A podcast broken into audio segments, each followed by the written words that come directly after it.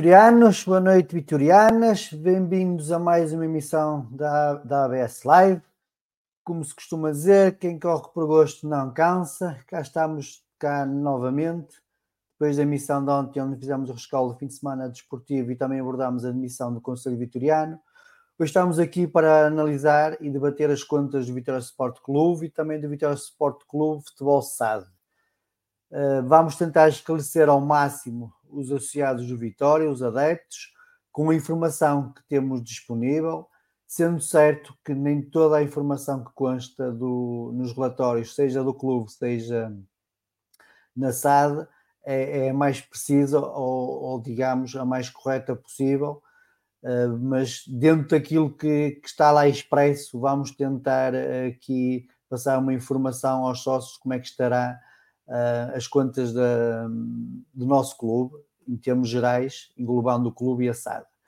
Mas antes disso, só fazer aqui uma autocrítica, uh, eu que gosto tanto de criticar, às vezes, a comunicação e marketing de Vitória, polapso, uh, meramente polapso, esqueceu-me de mencionar que o projeto Vitória Sempre fez na semana passada 20 anos. Foi lançado em setembro de, mil, de 2003 é um projeto que já está no ar há, há 20 anos. Na altura, uh, recordo-me como se fosse hoje, o site Vitória era atualizado semanalmente, ou às vezes 15, 15 dias. Passámos a ter uma fonte de informação diária com o portal Vitória Sempre, o que levou também que, uh, meses depois, o Vitória começasse a olhar para aquilo que estava a ser feito pelos adeptos e também começasse a olhar um pouco para, para o seu site, para a parte digital e começasse também a atualizar mais constant, constantemente o seu site. Portanto, está aqui a minha feita autocrítica, digamos, pelo facto de não ter, porque é um número bonito, são 20 anos, 20 anos não são 20 dias, e, eh, e convém também as pessoas terem um pouco a noção, em realidade, que este projeto não nasceu há 3 ou 4 anos, não, este projeto tem 20 anos e, portanto, está, está, está aqui vivo e para durar. Antes de começarmos a nossa emissão, só dar aqui uma, uma informação de última hora, uma notícia, uma nota vitoriana de última hora, que é o regresso do Tiago Moura uh, ao Vitória Sport Clube. O Tiago, que estava na Associação de Futebol de Braga, uh, coordenava, entre outras coisas, a parte de, de, entidades formadoras, vem também trazer essa valência para o Vitória e também ajudar na parte administrativa e organizativa do futebol de formação do Vitória. Portanto, um, desejar boas sortes ao Ricardo, como eu digo sempre quando alguém entra, a sorte dele é a nossa sorte, é a sorte de Vitória, portanto, aquilo que nós queremos sempre quando alguém entra é que tenha o maior sucesso para, para que o clube também possa também ter sucesso. Para finalizar, dá só conta que amanhã temos a apresentação do voleibol, uma apresentação no Guimarães Shopping pelas nove e meia, mas também no, na quinta-feira vai haver dois jogos no pavilhão da unidade, serão dois jogos de apresentação, portanto, quem não puder amanhã uh, está presente no Guimarães Shopping, pode na quinta-feira, no feriado, passar uma tarde em família no pavilhão da unidade, a assistir a, a, aos jogos do basquete, peço desculpa, do voleibol feminino e do voleibol masculino. Vamos então começar a nossa emissão, começar aqui a escrutinar, digamos assim, as contas do Vitória. Boa noite, Filipe, boa noite, Paulo, boa noite, José Machado. Desde já agradeço aos três o facto de terem aceito o convite mais uma vez para virmos falar aqui das contas. Normalmente é um tema que os adeptos uh, não gostam muito, preferem mais o futebol, uh, mas cada vez mais, pelo menos nos últimos anos, desde que nós começamos aqui com estas emissões da, da ABS Live e começámos a explicar as contas, começámos a, a dar um pouco mais de cultura a nível contabilístico dos relatórios e contas, as pessoas começaram a se interessar um bocadinho mais um, por, por, este, por este prisma, que é o relatório e contas. Portanto, desejo boa sorte, eh, porque as perguntas vão ser um bocado, poderão ser um bocado perigosas, digamos assim, uh, espero que estejam à altura, uh, pelo menos para depois na sexta-feira também interrogar a quem de direito sobre as nossas dúvidas. Dito isto, começando pelo José Manuel Machado, José, boa noite. A primeira pergunta é habitual, eh, numa primeira abordagem, como é que tu olhas para o relatório e quantas? Quais são as primeiras análises que tu fazes? Queres deixar já aqui em cima da mesa? Mas antes disso, e eu esqueci-me na introdução, uh, criticar algo que eu já sei que o Felipe ia pegar, mas eu assumo essa crítica, que é o facto de, mais uma vez, o Vitória só ter disponibilizado o relatório e quantas oito dias antes, é de norma, oito dias, mas a Assembleia foi marcada com 30 dias. Haveria aqui espaço para, para os sócios terem acesso à informação mais cedo. E os acionistas também não tiveram acesso à informação 15 dias antes, como é de lei, só tiveram acesso à informação 8 dias antes.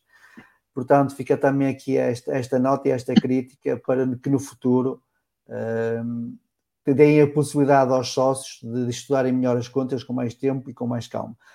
Zé, desculpa lá ter-te interrompido, mas lembrei-me esta e não, não, queria deixar. Primeiras notas sobre o relatório e contas. Boa noite mais uma vez, Paulo, Felipe, a ti próprio, Paulo, e a todos que nos ouvem. Eu confirmo, eu sou micro acionista da SAD. Eu gosto de dizer micro, que é para não parecer de nenhuma forma pomposo dizer que sou acionista da SAD. Eu sou micro acionista, portanto, mas sou acionista de pleno direito e não recebi as contas. Uh, estavam no site, penso que no, no, final da semana passada, e sei de amigos vitorianos que também são acionistas e que dirigiram e-mails diretamente a quem de direito a pedir as contas e nem assim as receberam dentro do, da antecedência mínima legal que, que é consagrada. Portanto, uh, a chega que eu acho que se, que se pode e deve deixar neste momento é que é o profissionalismo à moda de Vitória, não é?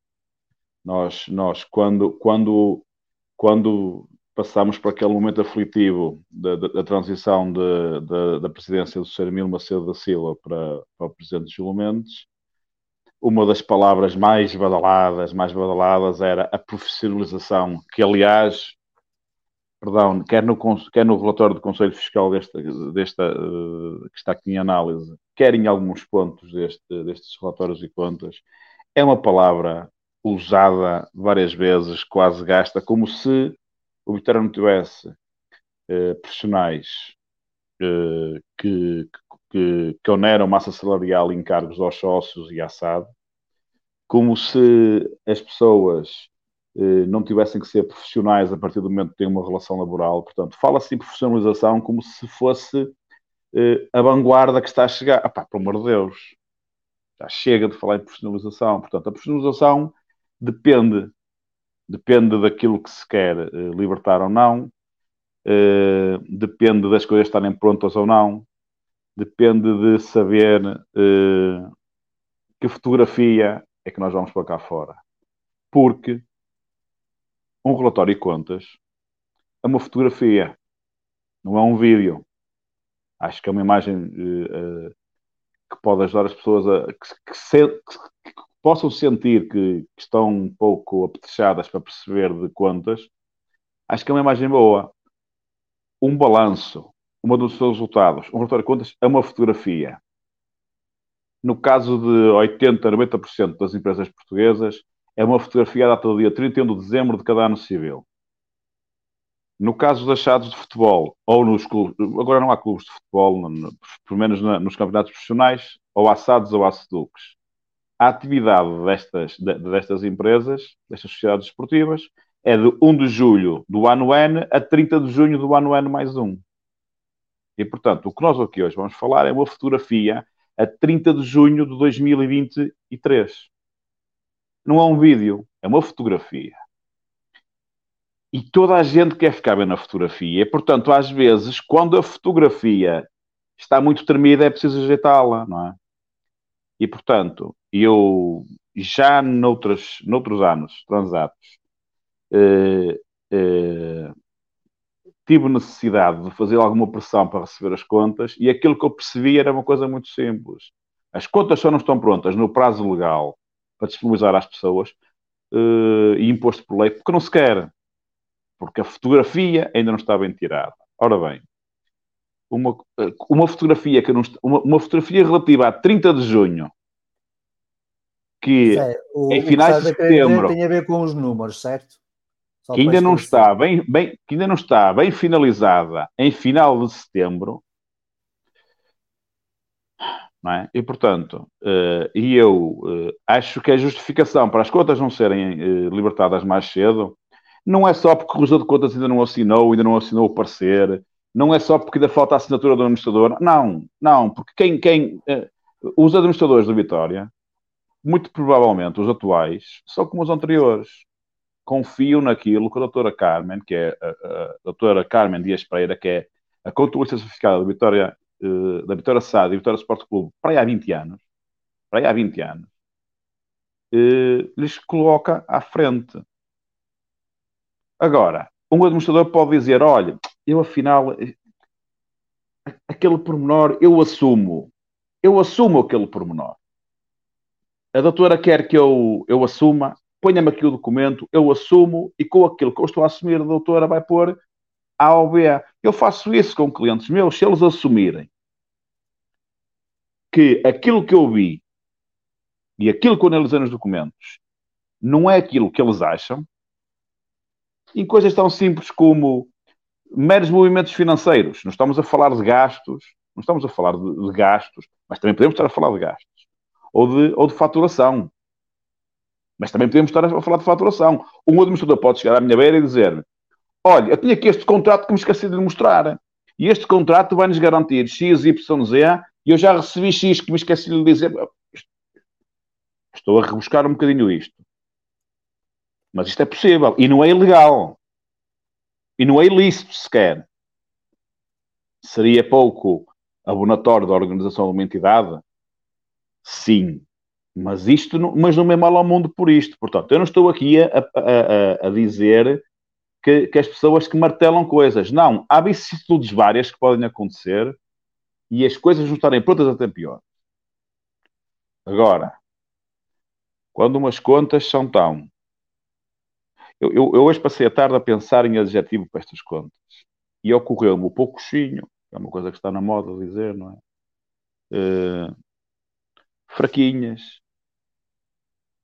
Uh, Lembrei-me várias vezes da capa do Desportivo de Guimarães esta semana, não é?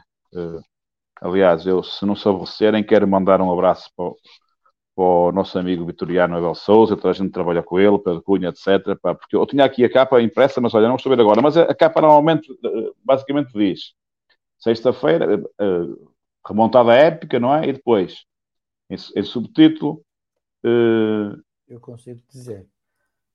Uh, sexta-feira vai à Assembleia contas positivas. Não é? Exatamente. Assembleia dizer, debate contas positivas na sexta-feira. Assembleia debate na, na próxima Assembleia de contas positivas. Quer dizer, este é o lado, este é o lado vitoriano do, do, de quem trabalha na, no, no Desportivo de Guimarães e no Grupo Santiago. Este é o lado vitoriano deles a falar. Isto é o lado jornalístico. Isto é o lado vitoriano. As pessoas estão tão estão tão fartas. Então, naquilo que diz respeito a contas, estão tão fartas de anos, anos consecutivos de mais notícias que, ao mínimo indício de uma coisa positiva, as pessoas respiram de alívio, de alívio e, e, pá, e põem isto, pá, contas positivas. Mas não são positivas as contas? Não, as contas não são nada positivas. Então, então olha, só te dou esta, só te dou esta, esta punchline. O Vitória este ano tinha que dar no mínimo 7 milhões de lucro. A Vitória Sada tinha que dar no mínimo 7 milhões de lucro e ia baixar o passivo no mínimo 7 milhões. Sabes porquê? Do contrato por causa do... Exato. Não, por causa, por causa do reconhecimento contabilístico do proveito já recebido lá atrás por Miguel Pito Lisboa. Tudo que fosse abaixo desta fasquia é pouco aceitável. Vamos já esmiuçar um bocadinho mais os números. Queres acrescentar algo mais a esta intervenção inicial? Epá, eh, é isto, sobretudo. Okay. É, é, é, é, um bocadinho. É, é, há uma. Quer dizer, epá, ainda, bem, ainda bem que há pessoas como, como, como, como os nossos amigos do, do, do, do, do, do Desportivo de Guimarães e do Grupo Santiago pá, que, que veem as coisas por lado positivo uh, e, e, fazem esta injeção de esperança, porque ao dizer contas positivas, o que é que o Vitoriano uh, uh, absorve? Epá, afinal há contas positivas. Epá, isto dá uma gestão de esperança às pessoas, que também faz muita falta, como é óbvio.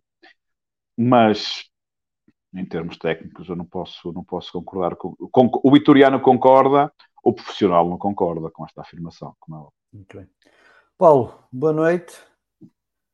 Primeira, primeira intervenção. Boa noite. Uma análise mais geral àquilo que foi divulgado pelo Vitória, em termos relatórios e contas. O que é que tens para nos dizer? Antes de mais, cumprimentar-te e saudar também o Fomega e, e, o, José Machado e naturalmente todos aqueles que, que nos estão a acompanhar hoje. Um, em relação a contas, hum, geram-se aqui uns sentimentos mistos, uh, porque hum, se em relação ao clube, acho que foram cumpridas as, uh, as expectativas uh, em relação àquilo que foi a evolução uh, económica ou financeira do clube este ano, em relação à SAD, não deixe de partilhar um pouco daquilo que é, que é a opinião e, e, o espírito do, do, do Zé Machado em relação uh, a estas contas, sabem a pouco. Fui apanhado um pouco de surpresa, uh, de facto, a nível de, de gastos, a nível daquilo que é a atividade operacional de Vitória, o, o desequilíbrio operacional, uh, que nada, nada foi resolvido, a nível do passivo, uh, que também nada, nada foi resolvido, basicamente fez, fez uma substituição de dívida. A nível de estrutura, não houve nenhuma reestruturação, mas oh Paulo, já lá iremos com mais profundidade.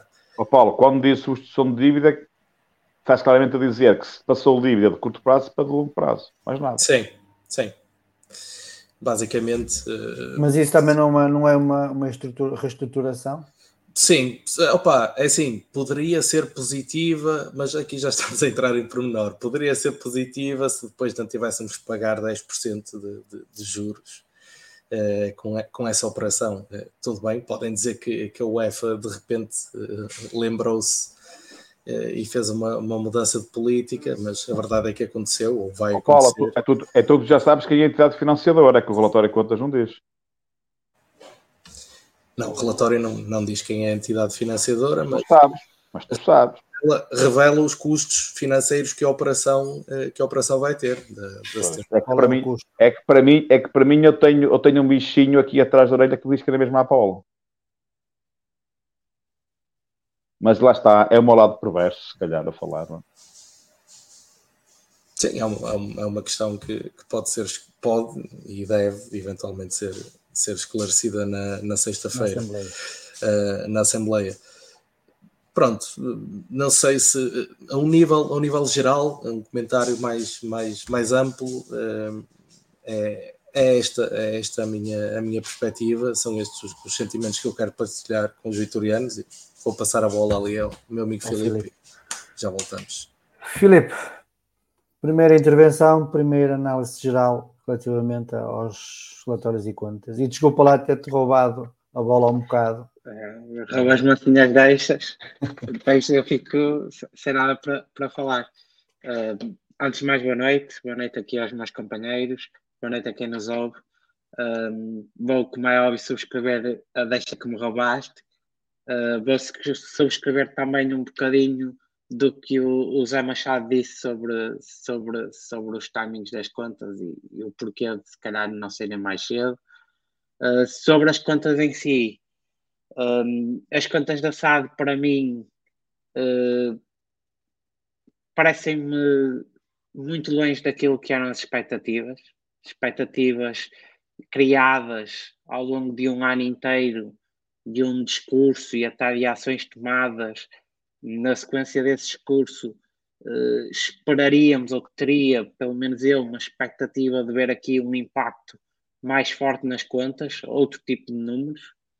Do lado do clube, uh, os números são, são positivos, é verdade, e temos que os reconhecer, mas também me fica um bocadinho a pulgar atrás da orelha tenho um, sem a venda uh, estes números já não seriam tão positivos como, como foram.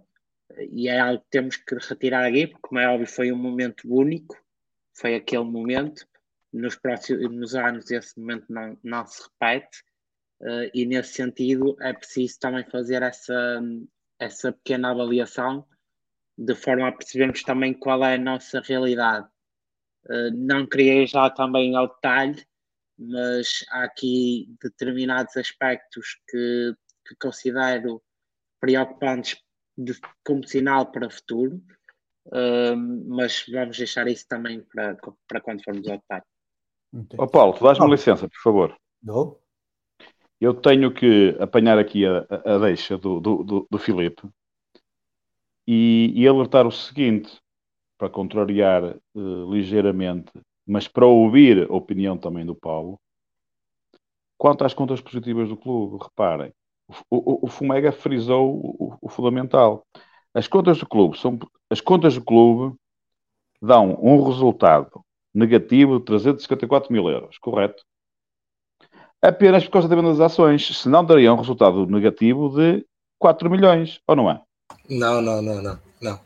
As contas do clube, efetivamente, o que foi aprovado e passou para resultados transitados foi um resultado positivo de 4 milhões e 600 mil euros que tem a mais-valia, tem a mais-valia das vendas. Não fosse essa mais-valia das vendas e o resultado seria 300 e tal mil euros negativo, que é o que corresponde mais à realidade, se formos a ser justos.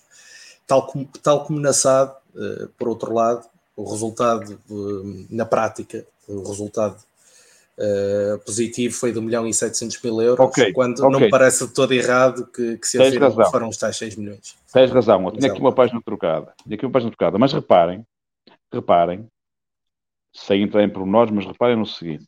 Já podes começar a entrar em pormenores. E eu, e eu, e eu primeira, no primeiro momento que li as peças financeiras a que nós tivemos acesso, as peças financeiras é, é o que o Vitória pôs no site, não é? Relatório de contas da SAD, relatório de contas do clube mais consolidado e parecer do Conselho Fiscal. Sobretudo parecer do Conselho Fiscal, a primeira vez que eu li foi no telemóvel, pá, porque recebi, recebi de, de, dessa via e li-o com algum pormenor pá, e não dormi bem essa noite. Palavra de honra recebi ao fim do dia pá, e, e, fui para a cama e não consegui dormir bem. E andei, andei uma série de dias a magicar sobre isto.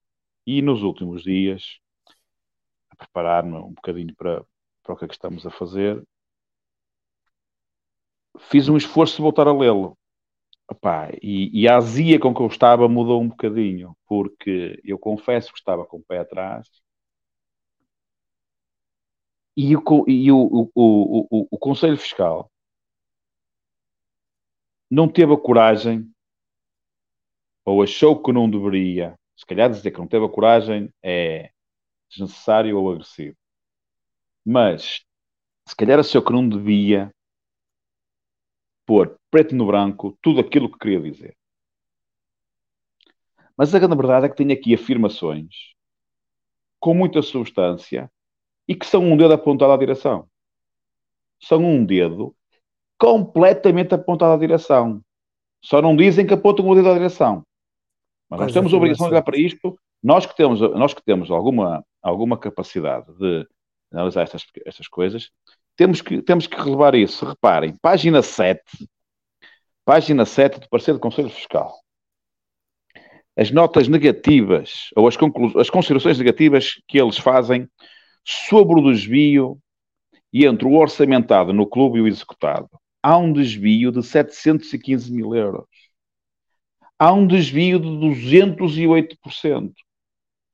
Nos fornecimentos e serviços externos, eu tenho um amigo que, eu tenho um amigo que, que sendo que tendo uma capacidade técnica, se calhar melhor que a minha, e sendo mais mordaz que eu, costuma dizer uma coisa que eu não deveria, se calhar, dizer uh, desta forma, mas eu não encontro outra forma de dizer. É que hoje em dia, antigamente, quando nós éramos catraios e os, os técnicos de contas eram gente de outra geração, toda a gente sabia o que era o saco azul. Hoje em dia ninguém sabe o que é saco azul, porque ninguém fala em saco azul. Mas ele costuma dizer, no seu, no seu tom mordaz, que o, novo, o saco azul da atualidade são os FSEs, são os fornecimentos de serviços externos. Isto é uma afirmação pouco rigorosa, mas se quisermos encontrar um saco grande, fundo e versátil, amplo, onde se pode meter muita coisa que não se quer discriminar em concreto, pode ser nos FSEs, na verdade. E os FSEs da Vitória têm um desvio de 586 mil euros. E então os gastos com pessoal têm 158 mil. Portanto, as contas do Vitória, se não fosse a questão da, da, da, da retransação das ações, era, mais um, era mais um buraco. Quer dizer, portanto, isto, isto não é? E depois o, o, o mais engraçado é que mais à frente, o Conselho Fiscal é, eu penso que é nas considerações finais, já algures na. Uh, já algures na, na página 17, em concreto. Recomendações. As recomendações. Epá, as recomendações do Conselho Fiscal são, são quase um poema, porque o Conselho Fiscal apresenta à direção as seguintes recomendações e começa as frases por deve ser feito isto. Já no passado alertámos para aquilo. Pensámos que seria possível potenciar isto. Entendemos que a, que a, que a direção deve fazer aquilo. Hum, tudo neste tom. E eu, a primeira vez que li isto, pá, foi uma das coisas que me deu uma azia tremenda. É pensar, opá, voltamos à lenga-lenga de sempre. E a segunda vez que li isto, pá, pronto, li isto se calhar com outra cabeça e pensei, espera aí, aqui é uma questão de semântica, porque eles não estão a dizer o que a direção devia fazer, e eles estão a acusar a direção daquilo que eles não fizeram. Porque isto está em todos os relatórios, praticamente quase todos os relatórios, os parceiros de conselhos fiscais anteriores, e até deles, deste atual Conselho Fiscal. Portanto, e eles não, não, não, não, eles poderão Eu, não, eu, eu, eu tenho o contacto do Dr. Rodrigues e do Dr. Rui Martins Lobo. Não falo com eles há mais de um ano, ou se calhar até mais do que isso. Nem por telefone, nem por outras vias, que a minha, a minha vida profissional não se cruza com a deles. Mas eu estou convencido que eles, eles puseram aqui este, esta, esta linguagem porque eles não terão, eventualmente, sentido que seria um momento para mais crispação e mais degradação institucional no Vitória. Porque se a coisa que eles são, eles não são totós. Eles podem não sentir o respaldo e a liberdade total para partir a louça toda. E para demonstrar o quão agastados estão com o que está a passar e com a análise que eles fazem das coisas. E, portanto, suavizam e não dizem apontamos o dedo, vocês falharam nisto, se falharam naquilo, se falharam naquilo outro. E põem isto em tom de recomendações. E, portanto, quando eu digo que isto é um poema, é quase um poema surrealista, porque quando, onde a gente lê que se recomenda à direção que deve ser mantida uma gestão rigorosa do orçamento desse executado, eu estou convicto que aquilo que eles querem dizer é a direção não fez uma gestão rigorosa do orçamentado do clube versus o executado. Tendo sempre em conta que o clube ainda está sob a alçada de um pé. A direção não fez isto. E já no passado alertámos a direção que tem de ter um cuidado especial na gestão da dívida. E não teve. Não é? Sobretudo fruto, fruto, página 17, sobretudo fruto do aumento esperado das taxas de juro. Esta situação confirmou, confirmou-se e atingiu níveis muito altos, pelo que este apelo deve ser reforçado. Quer dizer, reparem no cuidado que eles têm, este apelo. Isto faz lembrar a linguagem daquele Conselho Fiscal do tempo do Sr. Emílio Macedo da Silva, que era liderada por Sr. Engenheiro Raul Rocha, que penso que toda a gente conhece, e também por o Sr. Eh, não é Hermínio Costa Silva, que Hermínio Costa Silva é o irmão. Eu não me lembro agora do nome próprio do senhor, peço desculpa, mas é o Sr. Costa Silva, que, é? que, no, que, que no, no, segundo ou terceiros eh, pareceres anuais que eles fizeram, e eles mudaram a linguagem um bocadinho, eh, ou melhor, eles mudaram o tom um bocadinho, mas tiveram muita cautela e no ano seguinte tiveram que partir com a louça toda. E é este déjà vu que eu aqui tenho, quer dizer, quer o Rui, quer o, quer o Ricardo, opá, eles, eles não querem, não podem, sentem que não devem partir a louça. E, portanto, isto aqui é, é, um texto com algum surrealismo, isto é, o sentido não é o deve, o pode, porque o Vitória já tem isto tudo e tinha isto tudo. Agora, alguém na direção não quis fazer isto. Aliás, Ninguém me pediu segredo e eu sei que o Ricardo Almeida fazia controle orçamental. E o Ricardo Almeida sai do Vitória porque não precisava de ser um segundo gabinete de contabilidade para registrar o histórico do que foi feito. Porque o que era pressuposto fazer era o nosso cabimento, o nosso orçamento é X, não se pode gastar Y. Aliás, o doutor Diogo Leite Ribeiro, naquela entrevista que dá ao Conquistador uh, há uns meses atrás, e ele diz isto preto no branco. Então o Vitória é um clube falido e vai gastar isto, vai gastar aquilo, vai gastar aquilo. Isto está escrito, eu não estou a, a dar nenhuma informação privilegiada, não é? E a gente se cruzar dados, a gente se cruzar dados e cruzar versões, o que aqui está escrito é a direção falhou nisto, falhou naquilo. As recomendações não são recomendações, são acusações. Acusações à direção daquilo que eles deviam ter feito e não fizeram. Paulo, porque não quiseram, porque já tinham meios internos. Mas, deixa-me terminar com esta frase, Paulo. Nós vimos numa das últimas Assembleias Gerais alguém dizer que o Vitória foi para aí na terceira ou na quarta última, ainda no, ainda no final da, da, da, do mandato de Miguel Pinto de Lisboa. Vi, ouvimos alguém dizer, penso que foi mesmo o próprio Presidente, a dizer ah, é que o Vitória não tinha controle de gestão, nunca teve e não tem. Mas, isto é falso. Vitória sempre teve controle de gestão. O Vitória tem controle de gestão.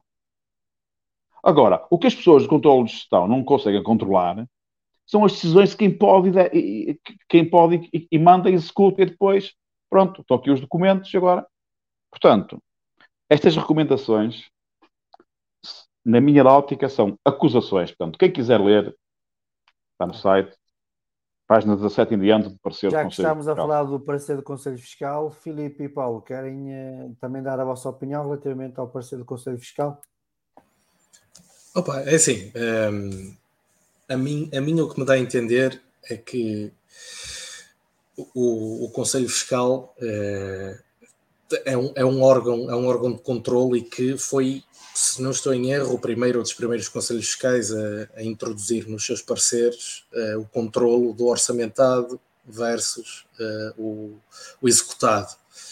E, e, são muito fiéis a essa, essa análise. E quer-me parecer que a gestão corrente do Vitória não presta tanta tanta atenção eh, a, esse, a esse procedimento, uma vez que, por exemplo, uma das, eh, das sugestões ou recomendações que é dada pelo Conselho Fiscal, e eu partilhei, partilhei isto com o, com o FMEGA e que me deixou particularmente surpreendido, é que o Vitória não tem implementado uma, uma contabilidade de custos, um sistema de, de centro de custos o que face ao volume, ao volume de, de negócios e à, e, à e à diversidade de atividades que o Vitória tem, o Vitória tem que ter centros de custos. Eh, ajuda oh Paulo, oh Paulo, melhor. Esse, os centros de custos estão, estão controlados no Vitória desde o tempo do Ceramino Macedo da Silva. Eu tenho esses mapas antigos. Ok? Tô, tô os, salários, a... os, salários, e a distribuição da FSS e tudo mais, pelos departamentos, pela formação, pela anotação, isso existe desde o tempo do Ceramino Macedo da Silva, pelo menos. Pelo menos. Portanto, tu sabes que num relatório de contas isso não é plasmável. Tu não, tu não consegues aprender isso de um relatório de contas, a não ser que ele o afirma. Sim, sim, mas... A, a, e o controle de gestão existe no Vitória. Agora, o que não existe é o controle é a gestão estratégica. É que quem toma decisões... Repara, por, por que motivo é que o protocolo da AB Sports... Eu vou-me calar, eu sei que estou a falar demais. Por que motivo é que o protocolo da AB Sports proibia que a direção do Vitória tomasse decisões de compras acima de 25 mil euros? Porquê? Estás a dar uma novidade. Não, não. Não, não. Isto não é novidade nenhuma. Isto foi mais do que falado na altura da, na, na, na altura da, promoção, da promoção do, da B Sports. E alguém pôs... E quem leu e, e, na altura foi uma novidade e foi uma fuga de informação da, através de alguém, não é? Porque, porque o embólico, o embólico, a embalagem do, do, do, do contrato com a B Sports tinha, era uma, aquilo era uma matriosca, sabem que é uma matriosca. Mas acho que isso é? agora já, já, já. Não, já desculpe, não, desculpe. O, pro, o, problema no meu controle de gestão do Vitória não são os profissionais do Vitória. Porque os mapas de controle de gestão existem. Oh, Existem, oh, Zé, não, existiram. Oh, oh, não, oh, o, oh, Machado, como, mas não, como, é que, como é que o controle de gestão, como é que o controle de gestão controla que o presidente António Miguel Cardoso decida sozinho, sem falar com ninguém, contratar o André Silva por 3 milhões?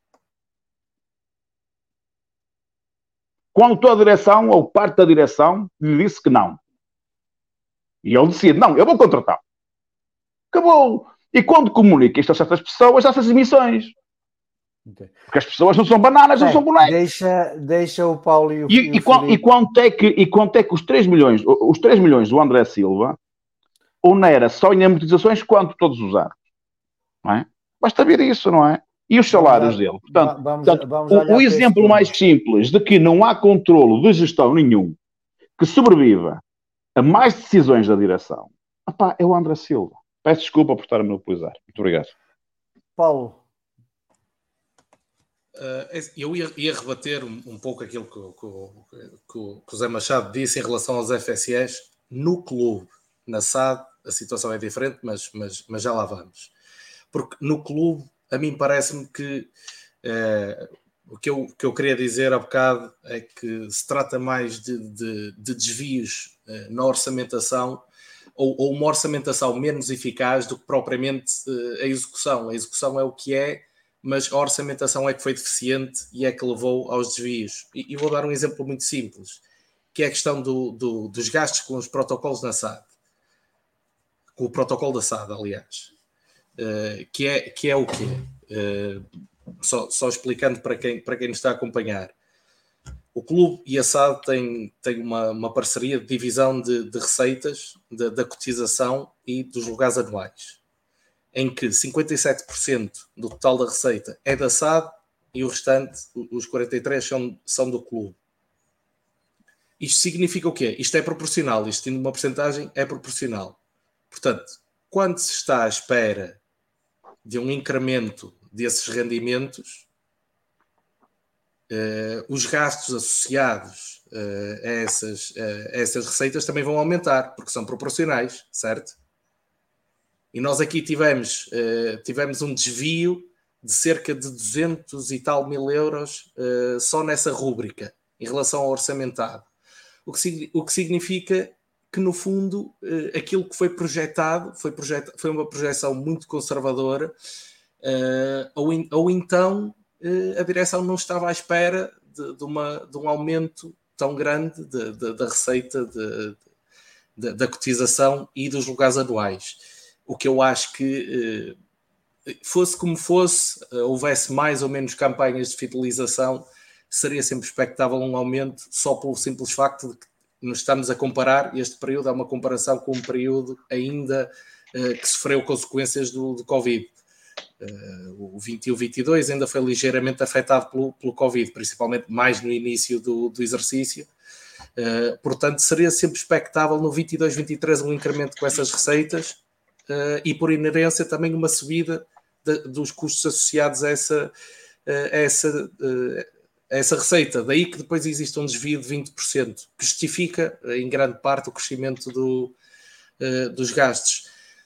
Eu, a mim, a, a situação financeira do, do, do económica ou financeira do clube acho que é bem mais simples uh, do, do, que a da SAD, uh, felizmente. Divide-se em dois grandes desafios ou dois grandes eixos que é o serviço da dívida uh, e a capacidade de gerar receitas uh, que autonomizem a gestão do clube, ou seja, que criem independência uh, de funcionamento em relação à SAD. E este ponto é particularmente importante.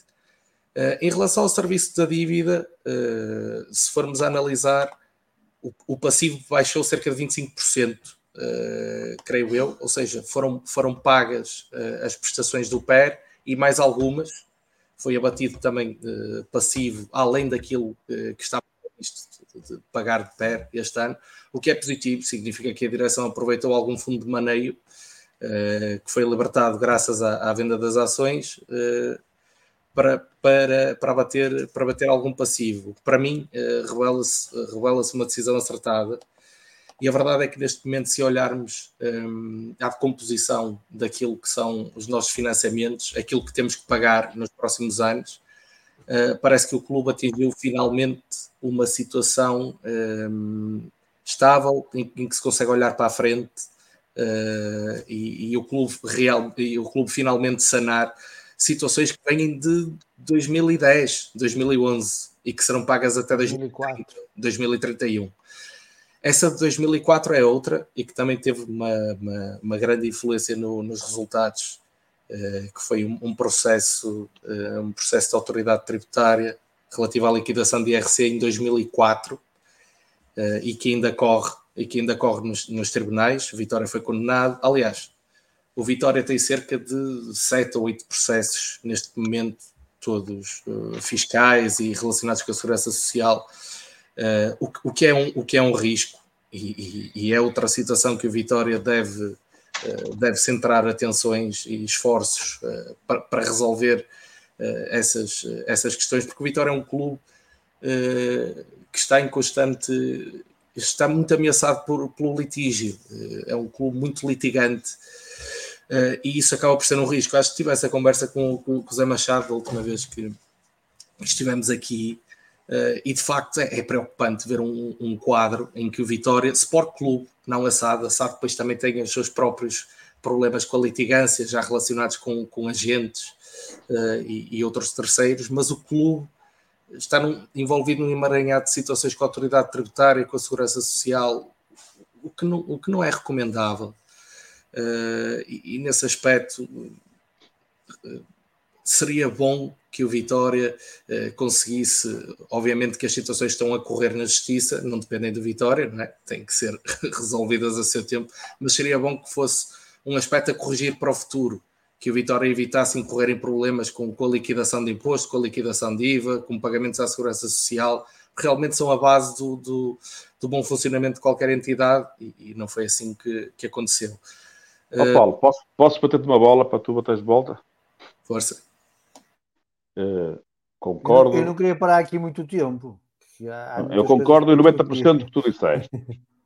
Mas repara, toda a, todos os processos com a segurança social e com as finanças que o Vitória Sport Clube tem, pá, vem, da, vem ainda há 15 anos com, com aquela pré-falência Emílio Macedo da Silva. Portanto, não, não, eu, eu não me apercebi ainda que tivesse ouvido novos episódios a acrescentar a esse. Sim, sim, Agora, sim. Não, não, não estou a dizer isso. Não estou a dizer isso. Não, não Não. estou a dizer que são situações Concordarás agora. com esse, é? São, Pronto, são é? situa- são situações passadas Portanto, e não- sa- sabendo portanto, como a justiça portanto, portuguesa funciona. Pois, eu não posso concordar eh, eh, na totalidade do que estás a dizer, porque é óbvio que sem pagar segurança social, sem pagar água, luz, água, luz, segurança social, gasóleo, impostos e salários, se alguma dessas coisas falha no mês, pá, é começar a pensar em de vida, não é?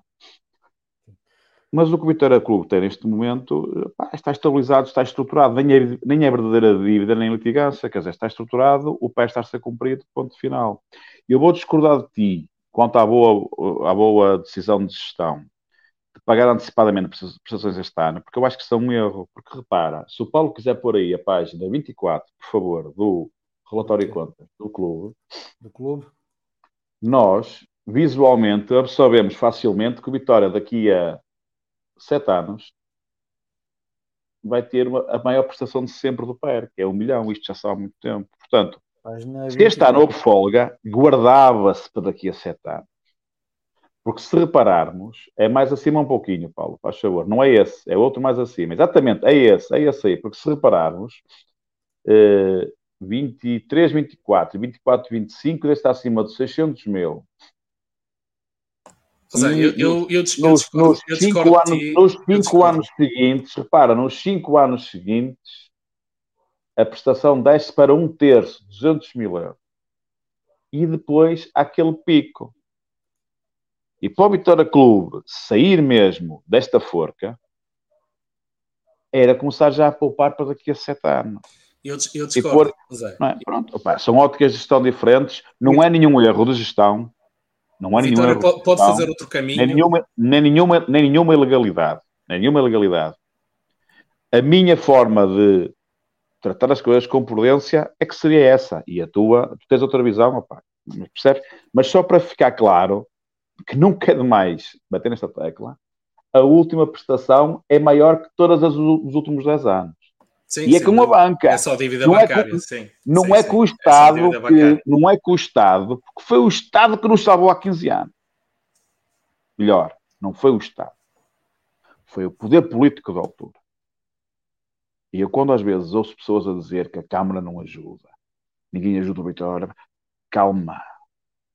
Se um dia os, se um dia os eh, protagonistas da salvação do Vitória Sport Clube há 15 anos nos bastidores quiserem falar de como o Vitória foi salvo em cima da linha da meta e pelo poder político da altura, porque o Estado ia executar e nós íamos fechar portas, como todos os outros fecharam, Variantes, da Amadora, you name it. Ok?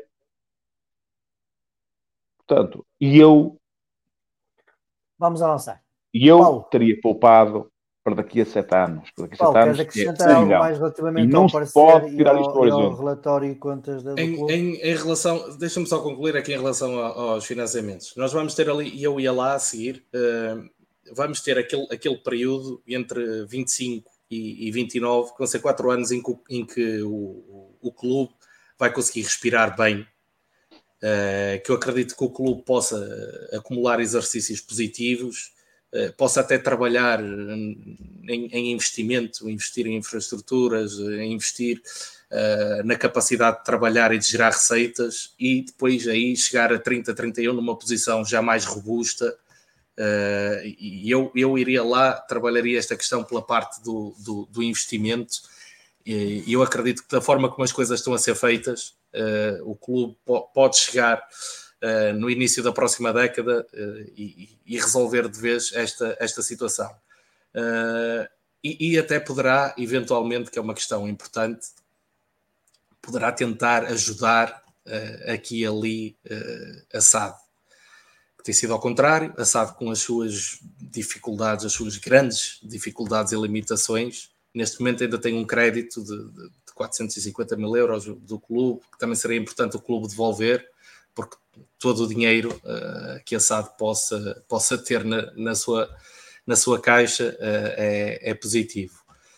Em relação ao clube, só para, só para terminar, a parte da, da despesa e a parte do passivo parece-me positiva.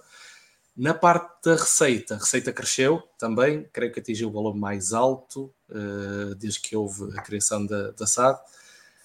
Porém, porém, porém, anda à volta, porém, anda à volta de 5 milhões. Porém, uh, o crescimento de 2% apenas uh, nas, nos patrocínios, por exemplo, nas receitas com patrocínios, é manifestamente pouco. No fundo, é, é quase estanque. Podemos olhar quase como uma, uma evolução neutra. E o, e o Conselho Fiscal, eh, mais uma vez, deixa novamente o mesmo recado que já tinha deixado o ano passado eh, e que foi uma promessa também desta direção em, em, em campanha, que me parece que faz todo sentido e, e, e, não, não, não consigo conceber ainda, ou não consigo perceber as dificuldades em implementar, que é a, a centralização da gestão do, do, e, da, e da captação dos patrocínios o caso Zé Machado disse bem, o Vitória tem recursos humanos, o Vitória tem recursos humanos eh, e, e não pode desperdiçar sinergias uh, e não podemos andar. Uh, se temos 10 pessoas, não precisam as 10 pessoas uh, de estar a bater em 10 portas diferentes e a fazer 10 coisas diferentes. Tu estás a falar unir esforços. Estás a falar naquilo que o Conselho Fiscal fala na, na, página 17, que também acusa a direção de não ter potenciado mais os proveitos associados à área de marketing comercial. Sim, com uma parece... mais próxima do tecido empresarial que traga novos parceiros. Parece-me pouco. Estamos a falar, o Vitória tem 11, 13 modalidades amadoras, é? tem, tem os Afonsinhos ainda, portanto, patrocínios à volta de 140 mil euros, se bem que eu sei que uma parte também entra, entra em donativos, eh, mas ainda assim parece-me manifestamente pouco e vamos ter que trabalhar, vamos ter que trabalhar muito a parte da receita, porque como eu digo, acho que o Vitória, o Vitória Clube, a partir de 2025, eh, tem aqui uma, tem aqui uma excelente oportunidade para dar um salto e até a nível de, de modalidades uh, podemos, podemos almejar, almejar outros objetivos. Bem. Filipe, para terminar esta ronda, relativamente ao parecer do Conselho Fiscal e ao relatório de contas do clube, que notas queres partilhar connosco? Uh, não vou esticar muito porque ainda, ainda sabia isto ainda, muito. E, ainda há muitos temas também, como é. Sim, pronto. E eu também não. Oh, não Filipe, ainda, desculpa, fizemos-te uma rasteira. Não, não, nada disso. Sem querer. Não, a questão aqui é que é assim, eh, foi aquilo que falamos nisso, com o relatório só assim na sexta, o tempo não dá para tudo e, e tipo ver isto assim, o do clube acabei por ver um bocado mais dizer para estarmos aqui. Aquilo que vi fiquei um pouco preocupado. Reparei naquilo que falei logo de início, foi sem a venda das ações o resultado era negativo. Reparei naquilo que o Paulo falou agora da questão dos patrocínios, porque me parece relativamente muito reduzido. E reparei, porque o Paulo também me disse, ele depois também foi à procura no, no relatório do Conselho Fiscal, na página 14, que se fala realmente da criação de centros de custos. E eu quero, das duas, uma, quero acreditar que ou isto é uma gralha, que não me parece, que não me parece que este Conselho Fiscal cometa muitas gralhas, ou então que é algo que, que o Vitória devia fazer para ontem, porque é muito importante dentro de uma estrutura como a Vitória, que tem várias mas, modalidades, mas no clube várias há coisas. Há centro de custos. No clube há centro de custos. E na, e na cidade também, há centro de custos. Pá. Isso é uma falsa questão. É assim, a eu... questão é que quem toma decisões oh, e quem manda, é quem faz os textos oh, e quem faz os contratos oh, não quer saber isso por nada. Zé, olha uma coisa, Zé. Tem calma, deixa as pessoas falar um bocadinho. Uh, eu percebo o que estás a dizer e, e, e, e, também quero acreditar que haja. Agora, o que está escrito, não, não podemos só olhar para o parecer do Conselho Fiscal e, e acreditar só na página de na, nas recomendações está escrito textualmente na página 14, uma das notas que também deixámos ao Departamento Financeiro e ao Departamento de Contabilidade Avançada era a possibilidade de criação de centros de custos das diversas equipas existentes, de forma a permitir uma análise mais cuidada da evolução e das diferentes rubricas. E vou dar já aqui uma perninha para, para também passarmos para o da SAD. Eu acho que este centro de custos faz falta, porque, no, porque na SAD cortamos uma equipa e eu não vi o corte dessa equipa uh, refletido nas contas. Tem que ser honesto. Eu, eu, quando se falou em cortar a equipa de sub-23 há um ano atrás, falava-se que era uma opção financeira mais do que desportiva, porque o impacto seria sobretudo financeiro, era uma poupança e, uh, e eu na altura compreendi os argumentos financeiros que foram aplicados e até pelos números anunciados, que tinham um custo de um milhão e meio e etc. associados. Mas depois chegámos a, este, a esta fotografia do relatório e contas e eu não consigo, olhando para ele, ver os reflexos desse corte.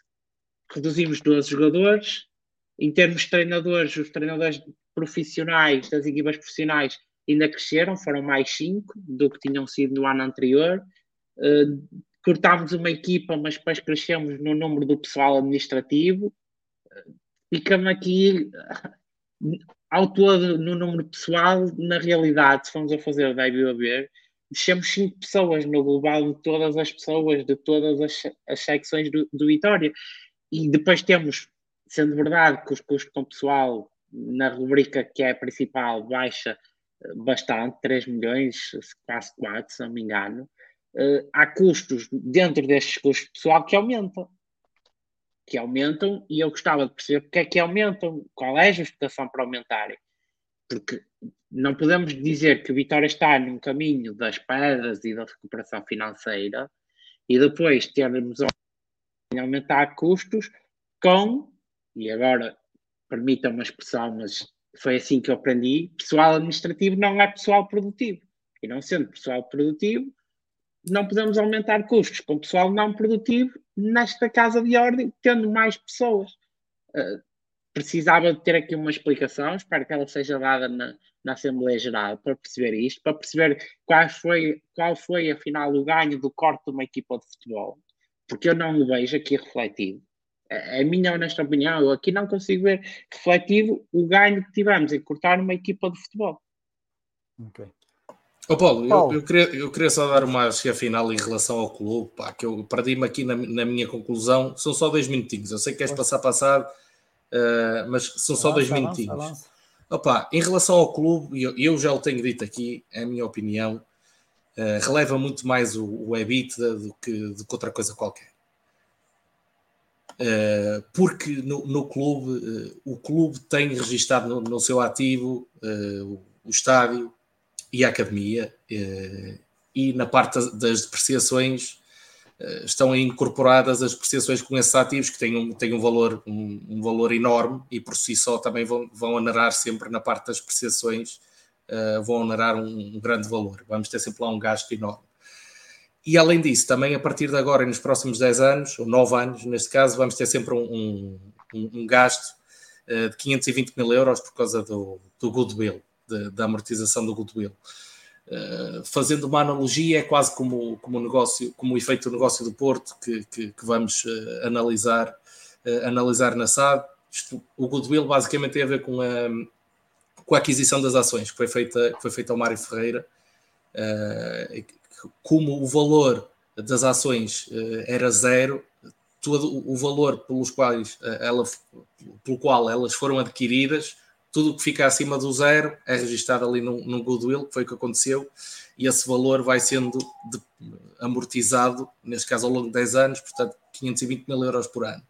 Portanto, nós todos os anos, no clube, em relação ao clube, a influenciar o resultado líquido, temos sempre à volta de 700 mil euros de, de, de amortizações só com, com o, o estádio e, o, e a academia, e vamos ter agora mais 520 mil euros. Portanto, em termos de resultado líquido, eu acredito que isto se vai repetir. Eh, os, os 300 mil euros negativos, 400 mil euros negativos, uh, não é relevante porque o que importa é o que é, é, os fundos que acabas por libertar pela, pela atividade operacional. Uh, naturalmente que não vamos ter sempre 4 milhões e 600 mil, que aí também entra o efeito da, da venda, mais valia que a venda das ações. Uh, mas eu já, já eu, na minha análise já expurguei isso, para mim o resultado são os 300, 300 e tal mil euros negativos, uh, mas eu acho, eu acho que o clube o clube vai, vai no bom caminho, uh, ao, um pouco ao contrário da SAD e aproveito, aproveito a deixa e passei a bola para, para, o próximo assunto. Não, não, não, és tu que vais continuar. Uh, mas antes disso, relativamente à compra, uh, melhor assim, à, à, venda e à compra das ações, em termos de contabilisticamente falando, foi tudo registado como deveria ter sido feito, na vossa opinião? Há ali alguma coisa que suscita alguma dúvida? Não, não. É assim, quando adquires uma, quando adquires uma participação financeira uh, com, um, com um custo superior uh, ao, ao valor dessa, dessa participação financeira, ele tem de ser registado no ativo.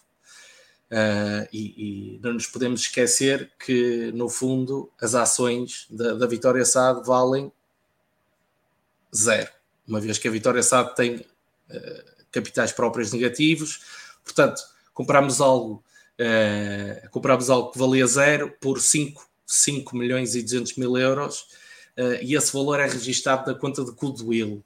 Goodwill, traduzindo para português, é, é, é boa vontade. É, no fundo, uh, o, o, valor real que tu acreditas que este conjunto de ativos e passivos pode ter, além daqui, do, do, do, valor contabilístico. O valor contabilístico é zero, tu acreditas que ele tem mais, mais valor, registras de uma conta de, de, de ativos. Se nós formos a ver o ativo intangível uh, do clube, o valor subiu, subiu muito fruto deste, deste negócio. Depois, a questão, a questão da mais-valia. Tu, tu, no fundo, vendeste, uh, vendeste isso que valia zero por 5 milhões e meio. Portanto, já era automaticamente uma mais-valia de, de 5 milhões e meio, que é um rendimento e que foi reconhecido. Daí que o resultado, uh, na teoria, não é? Uh, nas demonstrações financeiras, o resultado líquido positivo, uh, o resultado líquido, foi positivo, sim, do clube, foi à, à volta dos 4 milhões e 700 mil euros, o que reflete esse efeito. Ok, vamos começar a olhar para o relatório contas da SAD e a primeira pergunta que eu faço é como é que o Bamba, o Anderson e o Janvier aparecem neste relatório contas e por que motivos? Já agora, se alguém souber responder. Lembrando que o, o, o Anderson e o Janvier foram, os sócios tiveram conhecimento da transferência no dia 4 de julho, ou seja, após o fecho do, do ano fiscal e o Bamba tiveram conhecimento a 13 de julho, ou seja, 15 dias após o fecho do 30 de junho. Quem é que quer começar? Estão todos, estão todos, Paulo, estão todos neste relatório. todos os rendimentos relativos à, à, alienação, à venda destes, destes jogadores já foram reconhecidos neste, neste relatório. Para 23-24 sobra o Amaro, basicamente. Justificações para isto? É assim, no, no caso do Bamba, uh, é, é, revelado, agora já não sei qual documento, uh, que. Ah, na página 45, que, no relatório de contas da SAD, do, do relatório de contas do. Eu não sei se é do, do clube, até. Eu lembro-me que vi isso alguns que a venda, que a venda foi, uh, foi reconhecida, ou o contrato foi assinado em junho. Estou 19, deixa eu ver. O, o porquê uh, do negócio só ter sido uh, anunciado publicamente a meio de julho, não faço ideia, é uma boa questão para colocar na sexta-feira. Mas o facto é que para a, mim, a, para a, a documentação relativa a este negócio foi em junho. Não, para mim é bastante simples. Uh, eles foram vendidos depois de 1 de junho de 2022, isto é, faturados. Foram faturados depois de 1 de julho, peço desculpa, 2022 mas o recebimento foi antecipado. O, o, o Bamba aliás, não. O Bamba não, Zé Machado. Aliás, há uma parte, há uma parte foi do faturado em junho. Onde é que tu vês isto? O Bamba foi faturado em junho por, por é causa do. Espera aí que eu já te digo onde é que vejo isso. Por causa do o, o reconhecimento, uh, eles aparecem, aparecem no balanço. Aliás, o Anderson e o Janvier aparecem no balanço. Pronto, eu ajudo. Uh, vais, vais nos outros rendimentos nas outras contas a receber. É, nas uh, páginas, o... páginas 58 do relatório de contas, aqui diz: a rubrica rendimentos e, e ganhos de investimentos inclui rendimentos relativos à alienação de direitos económicos e esportivos dos jogadores. É nas, nas outras 30, contas a receber. No exercício findo, no exercício findo, a 30 de junho de 2003, uh, a Vitória Sport Clube, fim a, a 30 de junho de 2023 e começou em 1 de julho de 2022 a SAD alieneu os seguintes jogadores: Mulmin, Bruno Duarte, Rochinha, André Almeida, Guilherme Dias, Herculano Nabian, Sacou Bamba, Sacou, Bamba, Anderson Jambier. Uh, num total de 21 milhões. Ó oh, oh Zé, página 50. Portanto, eles foram faturados, eles, eles foram página, faturados. Página 50. O recebimento foi antecipado de alguma forma e foram faturados a posteriori. Pronto. O Vitória precisava de dinheiro, o dinheiro veio.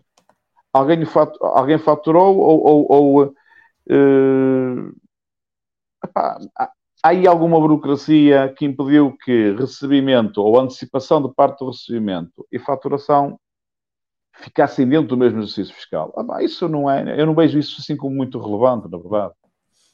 Sim, basicamente a diferença é que o Bamba foi faturado em junho de 2023, de 2023 ainda e o Anderson e o Janvier não.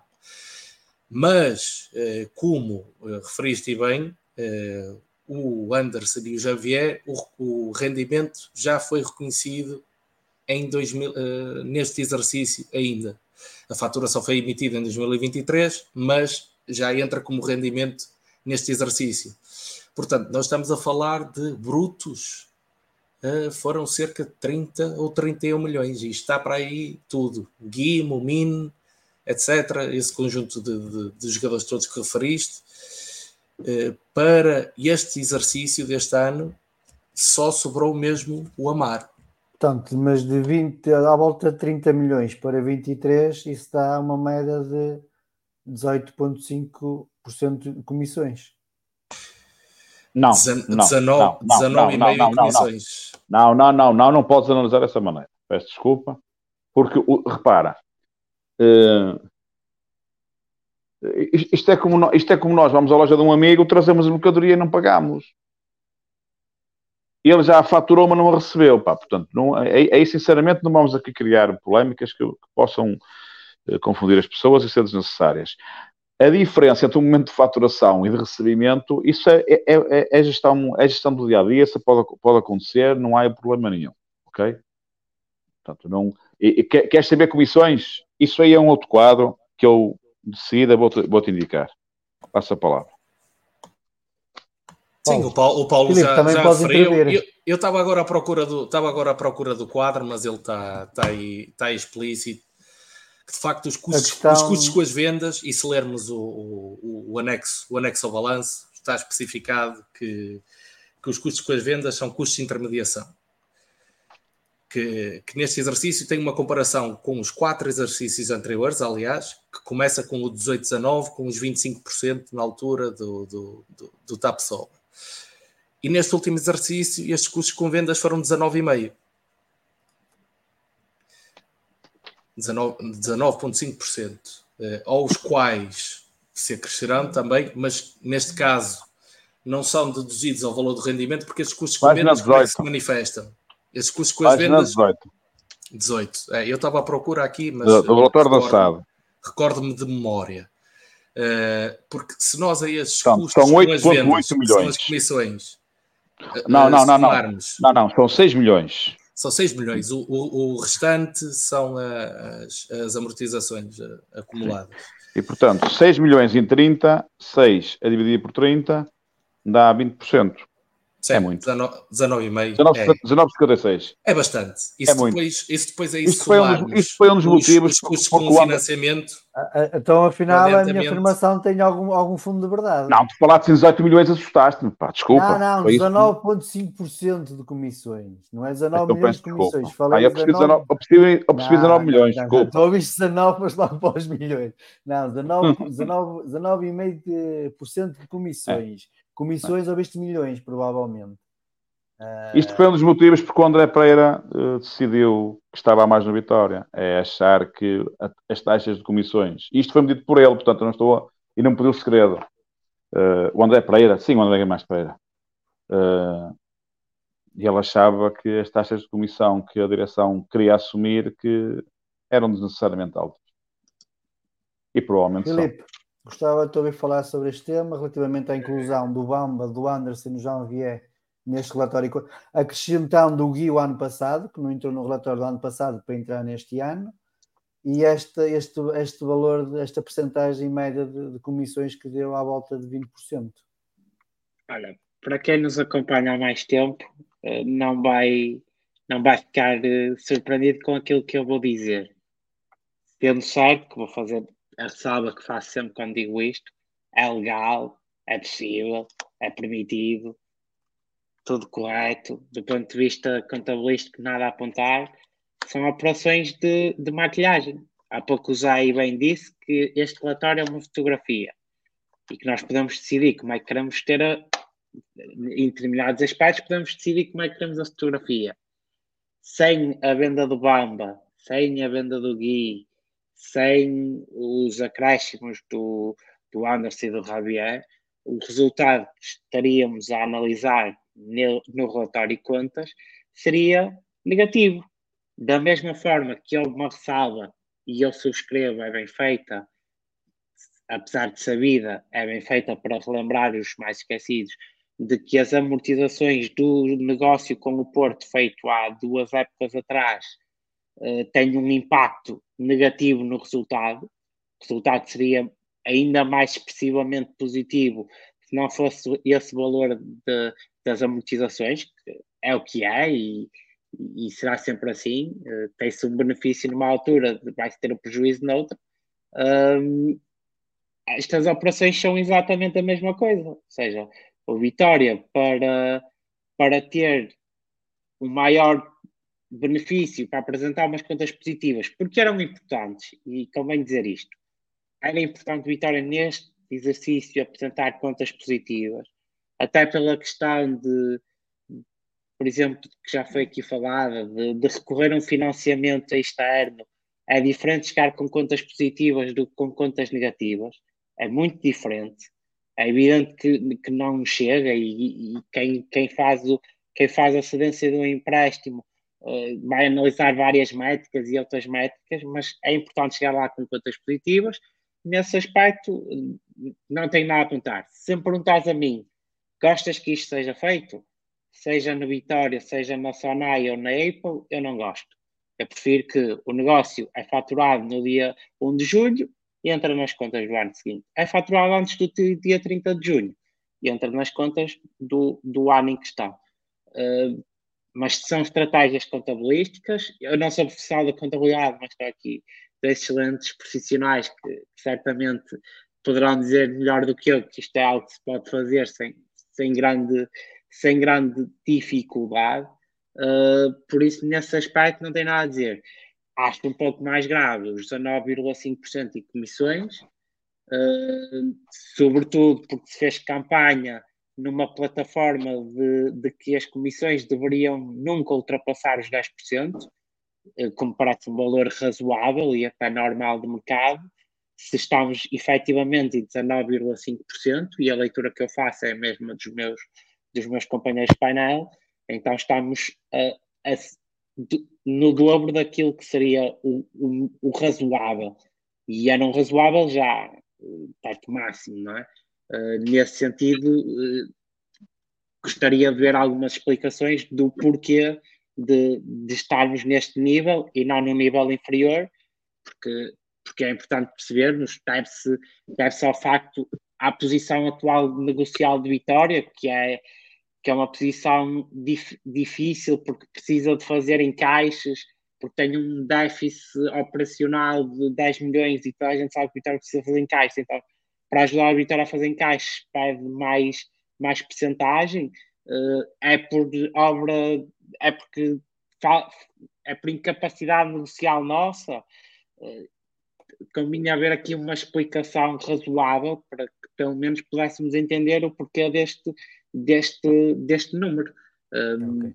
Eh, agora uh, preocupa-me, não sei se queres só este dado. Eh, espera aí, Filipe, deixa-me só acrescentar este dado, Sim. porque pode ser importante para a tua análise. Uh, Posso-te garantir uh, que o Bamba, o contrato do Bamba tem a data de 21 de junho. Pronto, se tem, então, o contrato do Bamba com quem? O contrato de banca com quem? Não sei, isso eu não sei. Com quem? Não sei. sei que o contrato... uma coisa, e eu tenho, eu tenho que ajudar aqui o Filipe no seguinte. Uh, e eu vou à loja de um amigo onde tenho crédito. Trago um casaco. O casaco está vendido. Está vendido por 50 euros. O casaco tem que ser faturado nesse dia. Eu posso é pagá-lo passado dois meses. E isto pode acontecer em dezembro, eu pago em fevereiro E ele, na contabilidade, recebeu em fevereiro, que é um ano, um, um ano contabilístico diferente, mas faturou em dezembro. É proveito de um ano. Portanto, e, e, e, portanto, o que eu quero sublinhar é que o fluxo financeiro, o recebimento, o recebimento para uns e o pagamento para outros, pode acontecer em momentos diferentes da faturação. Portanto, isto aqui no, na contabilidade não é possível eu faturar quando me apetece. Porque reparem, se o Bamba é faturado depois de 1 de julho, depois de 1 de julho de 2023, de 2022, o contrato de trabalho com o Bamba também tem que terminar depois dessa data. E o Vitória teve algum tipo de encargo salarial ainda no início de, de, junho e, e, julho com ele. Ou melhor, julho e agosto com ele, ou só julho. Porque aquilo, porque aquilo que define a saída do Bamba do que é jogador do Vitória é, o, é, o, é a data de, de cessação da sua relação laboral e da sua recebimento de salários com a Vitória.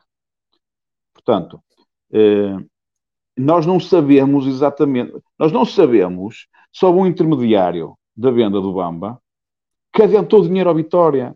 Aliás, eu estou convencido que a Via Sports adiantou dinheiro à Vitória. Vocês lembram-se que o Bamba chegou a ser apalavrado para o Aston Villa, ou não foi?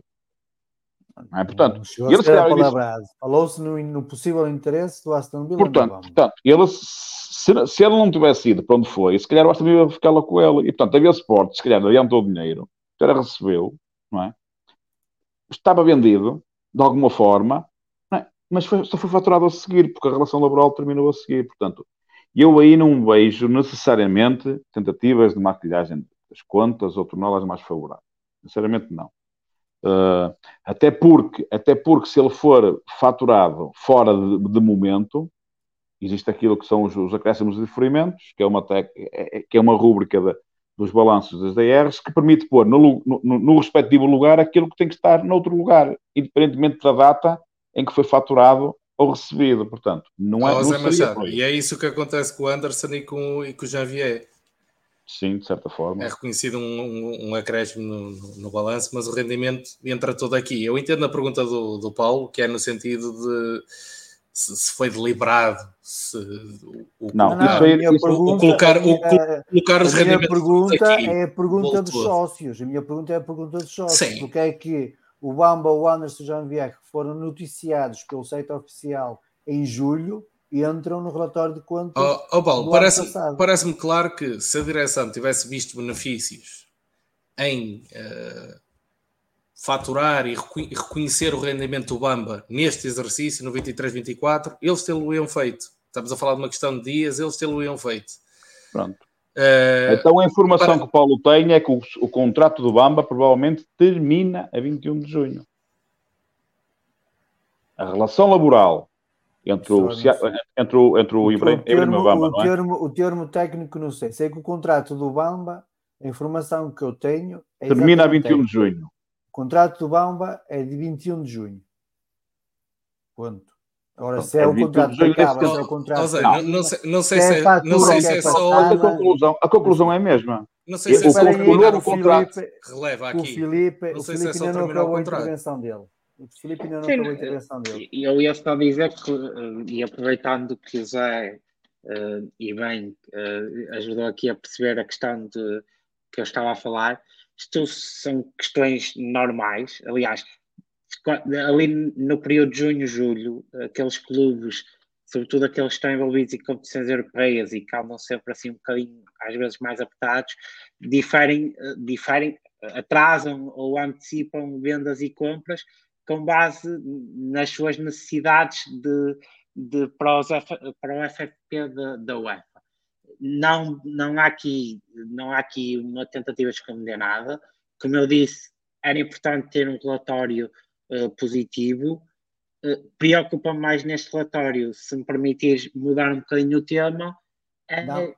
Espera aí, espera aí. Então, não, não. Só, só para terminar, já, já tens de mudar o tema. Relativamente às comissões, só dizer o seguinte: foi assumido pelo presidente António Miguel Cardoso, seja em Assembleia Geral, seja em entrevistas que deu, que as comissões seriam as normais do mercado entre os 10% e os 15%.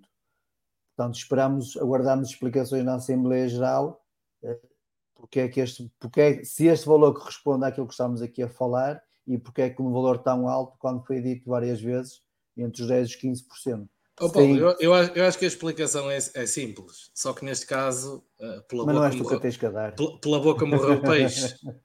Porque quando tu depois a negociar com, com agentes premium como o Jorge Mendes, não é? tu não podes esperar uma, uma comissão de 10% ou, ou, ou de 15%. Uh, eh, eu acho, é, é, a minha opinião, eu não sou muito revisionista, nem gosto muito de, de falar do passado, nem de tirar temas do passado eu acho que foi um, foi um erro e foi injusta a, a crítica que, que, que, o António Miguel Cardoso fez na altura e, direção em relação à comissão no, no, no negócio da pessoa. Ok, 25% é muito, certo. Mas, mas 25% de 18 milhões não deixa de ser um encaixe positivo para a Vitória e que resulta muito daquilo com, com quem estamos a lidar, né? que é a Gestifoot e o, e o Deco, que é, que é sobrinho, é? se pode dizer assim, da, da, da Gestifoot. E depois, quando se tem que bater à porta desse tipo, quando se, por um lado, um, faz um juramento de que as comissões não vão passar este nível, mas depois o Vitória está num estado financeiro tal que vamos ter que bater à porta do, do, do Jorge Mendes, não podemos esperar outra coisa que não uh, comissões neste, neste nível. Eu, por curiosidade, no outro dia fui dar uma espratadela aos relatórios e de outras chaves Pá, o Jorge Mendes, sabes qual foi a comissão da, Gestifood no negócio do Samuel Lino, do Gil Vicente para o Atlético de Madrid? 43%. Foi a comissão dele quando vendemos o bebê para o, para o Manchester. Pá, são, são comissões predatórias que aproveitam-se deste tipo de, de, de SADs que precisam de vender à força toda, precisam de vender para, para ganhar balões de oxigênio Pá, e é, é, é, o que acontece, são, são as, as agruras de teres que lidar com esse tipo de personagens. Por isso é que fica sempre mal fazer promessas e juras uh, de, de, comissões deste, deste ou daquele valor, porque nunca sabes quando é que vais ter que bater à porta desses, desses agentes uh, que te cobram este tipo de negócios, okay. e foi isto que aconteceu no caso do, do Vitória. Filipe, querias mudar as agulhas? Mas só em relação às comissões, você lembra-se lembra do Pelé? Do Pelé, sim, sim, sim. Mas o Pelé tem uma situação Médio centro, sim. Não. Encaixa sim. perfeitamente, na minha opinião, no que o Paulo acabou de relatar em relação a Samuel Lino. O que foi dito por Sr. Emílio Macedo da Silva em Assembleia Geral do Vitória Sport Clube, quando questionado quanto é que recebemos por bebê e, e, e, quanto é que pagou o Inter de Milão, Pelé. o Sr. Emílio Macedo da Silva disse a verdade e foi atrocidade em Assembleia Geral. O que é que ele disse? disse que o Mr. Manuel que ajuda não contava com ele. Não gostava dele, não contava com ele. E viu-se a necessidade de vender. Eles bateram à porta de Jorge Mendes e disseram ao, ao senhor Jorge Mendes: Olha, precisamos de vender este jogador, que pronto. É... E ele: Quanto é que querem por ele? Olha, se nos arranjar. Eu já não sei quanto é que foi um na milhão. altura. Acho que foi um, um milhão. milhão. Se nos arranjar um milhão. vendeu por um milhão e meio. Vendeu por um milhão e ganhou, ganhou, ganhou 30, 33%, não é? Okay. o Samuel não foi igual. O Gil Vicente disse: olha, ninguém, ninguém, ninguém, acreditava que o, que, que, que o Samuelino chegasse onde chegou, não é? Ainda bem por ela e por ele, não é? Poder por ele. Para mim é isso, portanto. Às vezes o Jorge Mendes é predador, mas às vezes as pessoas é que se põem no papel de presa. É, José, e acho que mudar... ficamos todos boca aberta quando, quando o Gui saiu por 5 milhões, não é? não justificava, ninguém adivinhava, mas está aqui o, o outro lado da moeda. O motivo. Tá? Motivo.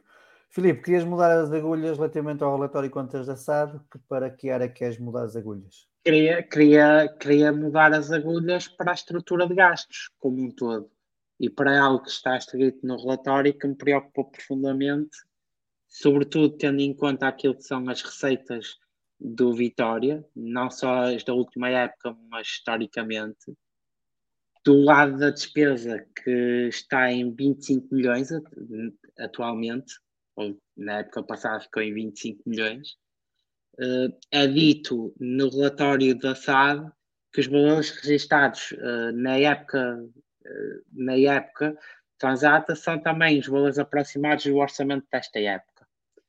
Sendo esperada uma estabilização destes números, enquanto a sociedade mantém o rumo de recuperação económica Uh, mas que são orçamento que se, que se acredita possam suster a estratégia e a ambição de crescer uh, desportivamente.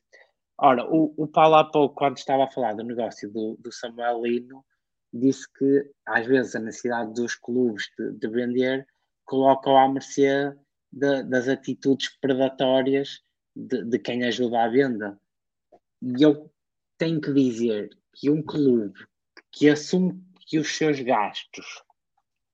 Uh, não estou a tentar ser cauteloso, mas estou a tentar medir aqui um bocadinho as palavras para ser assertivo, uh, mas, mas ser assertivo fazendo sentido às pessoas. Um clube que projeta os seus gastos em 77% acima daquilo que são as suas receitas atuais ordinárias. e também históricas e ordinárias, exatamente, as receitas ordinárias, de, operacionais do seu dia a dia, não está a fazer uma boa projeção e, e, e, não está a fazer uma boa gestão para o futuro. Não está. Porque basicamente o que o Vitória está a dizer aqui neste relatório é que todos os anos terá que ir ao mercado e fazer cerca de 10 milhões ou 11 milhões em vendas de jogadores. E eu pergunto, Posso passar uma bola, Filipe? Posso passar uma bola? Eu, eu, podes, podes. Tu, há bocado, mostraste o teu, o teu, o teu, o teu desagrado, o teu, o, o teu não entendimento, como é que desaparece uma equipa como a do Sub-23 e a estrutura de gastos salariais não, não, não acompanha. E a bola, que eu, a bola que eu te quero passar é o seguinte: como é que nós agora, nos próximos anos, vamos continuar a vender uh, os mesmos valores que temos até agora, se a equipa B está onde está e não é a equipa sub-23. É que, é que uh, nós, nós, nós, à data de hoje, temos que dar razão a algumas pessoas que falavam uh, que logo no início deste mandato que as vendas que estavam agora a ser potenciadas e realizadas eram da safra do, do Carlos Freitas, do, do, Carlos Freitas e do Miguel Pinto Lisboa. E a verdade é que a falta de aposta na equipa B o ano passado e o desinteresse a que foi votada a equipa B e o desleixo até, o desleixo, uh, vem dar razão a esses argumentos, essas pessoas que, que se debatiam com esse argumento. É que tu, onde é que tu vais conseguir fazer estes 11 milhões ou mais? Porque basta haver um, um, um, o mínimo de descontrole de gastos, vais precisar de mais sem equipa B e sem uma equipa sub-23 com visibilidade. E, eu vou mais longe, Zé. A questão é que, repara, tu as vendas que fizeste este ano, eu, eu posso estar, uh, estar mal lembrado dos números, mas não há nenhum jogador que chegue sequer a esse valor. Ou seja, tu estás a pôr numa posição em que pelo menos terás que vender dois pelo valor que foi o Bamba e o André Amaro. É assim, claro. eu, eu sou honesto. Eu, pá, podem me chamar, chamem-me conservador, chamem-me. A queda, a queda da equipa B foi um, é um descalabro. Uh, sim, sim. Chamem-me conservador, chamem-me. Uh, uh, agora fugiu uma outra palavra. restricionista. Mas eu não concebo que, um, que alguma organização, ainda para mais o meu clube, assuma à partida, que ter uma diferença de 77% entre as suas receitas operacionais e os seus gastos operacionais é, uma, é um orçamento e uma estrutura de custos aceitável e que se deve manter estável. Já sei que haverá quem me diga que o objetivo aqui será aumentar as receitas e trabalhar aquilo que ainda há espaço para trabalhar, porque eu vejo receitas que há espaço para trabalhar, como é óbvio, e, e subscrevo que as receitas podem aumentar mas não é viável, não pode ser viável, não será viável em lado nenhum ter esta estrutura. Criou-se um mito no futebol e no futebol português em particular de que as operações são por, por defeito deficitárias. É um, isto é um mito. Desculpem, mas isto é um mito. Eu não conheço nenhuma área em que se assuma por defeito que uma operação tem que ser deficitária. É, é, uma, é uma realidade, é uma realidade, amiga. Aqui vou discordar contigo. Exatamente. Ó Filipe, ó Filipe, ó Filipe. Tu tens razão, tu tens razão, mas tu podes dizer isso de forma mais correta. Tu podes dizer. Tens... Deixa-me só acabar. Eu lá. eu, eu vou buscar o som para deixar o Filipe. Eu chego lá, desculpa. Olha, acabou a Eu aceito que haja clubes que precisam que possa haver uh, operações deficitárias, não neste valor. Não aceito que um clube como a Vitória, que gera receitas que, mais, que dificilmente outros clubes em Portugal geram, até através da sua massa associativa, até através de televisões, ache que tenha a necessidade de ter uma operação altamente deficitária como esta. Esta operação de Vitória está acima do déficit da dívida de Portugal. Quase. Mas quase não, está. está. O déficit da dívida de Portugal é 134% do PIB. O déficit de Vitória são 177% daquilo que faz. Não, não, não, não concebo, não concebo esta gestão. Peço desculpa a quem está à frente de Vitória, peço desculpa às pessoas uh, se estiver a ferir no, nas suas suscetibilidades. Eu não concebo esta gestão. Não concebo, seja, seja do António Miguel Cardoso, Miguel Pinto Lisboa, do Manel Joaquim, seja de quem for. Vitória tem que descer rapidamente aos seus gastos e tem que fazer por aumentar as suas receitas. Isto é uma receita, isto é básico, o que eu estou a dizer é, é difícil de fazer muito, mas é nisso que tem que trabalhar e, e é para isso já, que os profissionais de Vitória são pagos. E já que estamos a falar de despesas e gastos, ainda não falei aqui em direito, mas ao que tudo indica, teremos mais um gasto, mais uma equipa técnica. Paulo Torres estará de saída do Vitória Sport Clube. Um, pelo jornalista, era um rumor que já andava a circular na cidade de Guimarães por volta das 8 horas. O jornalista Pedro Sepúlveda anunciou há pouco minutos que, que as negociações para a rescisão estão adiantadas.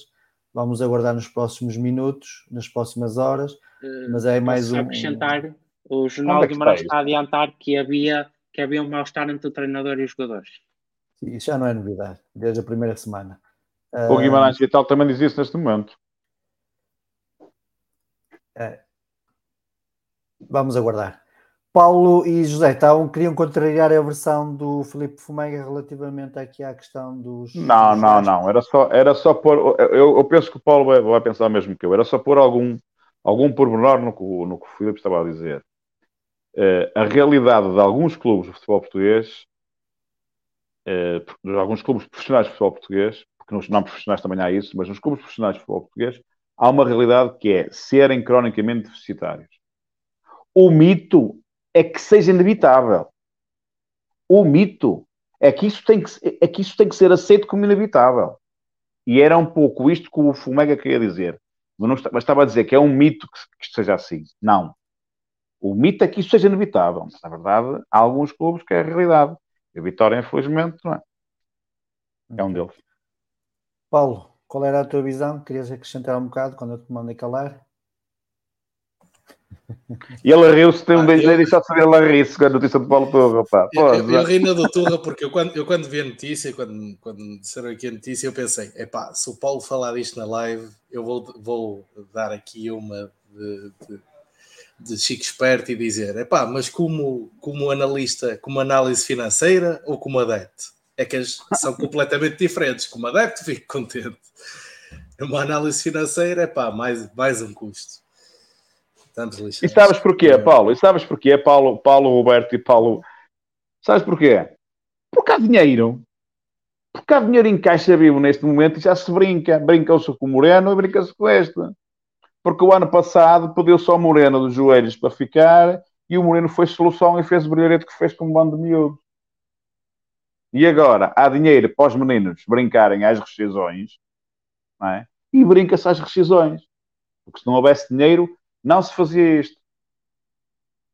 Dinheiro não é sobra de dinheiro, é dinheiro para fazer neste momento, mas que vai faltar daqui a uns meses. E depois vem outra vez esportes ou coisa pior. Em relação ainda aqui à saída do Paulo Turra, só acrescentar que além do mal-estar que havia entre os, o plantel e a, e a, equipa técnica que veio do Brasil, eh, o Paulo Turra não terá gostado de no, no último jogo, no intervalo, de ver a presença do presidente no balneário, uh, portanto, terá também mais um dado aqui a acrescentar que poderá ter ou não relevância para este, para este fim do Paulo Turra relativamente como treinador da equipa principal de Vitória. Mas vamos Quem avançar. Devia... Oh, Paulo, só uma frase. Quem devia pagar do seu próprio bolso as despesas de rescisão do Paulo Turra e toda a equipa técnica devia ser o Sr. António Miguel Cardoso, com dinheiro próprio e auditado pelo Conselho Fiscal de Vitória. Fica a sugestão. Paulo, uh, vamos agora falar da questão do empréstimo.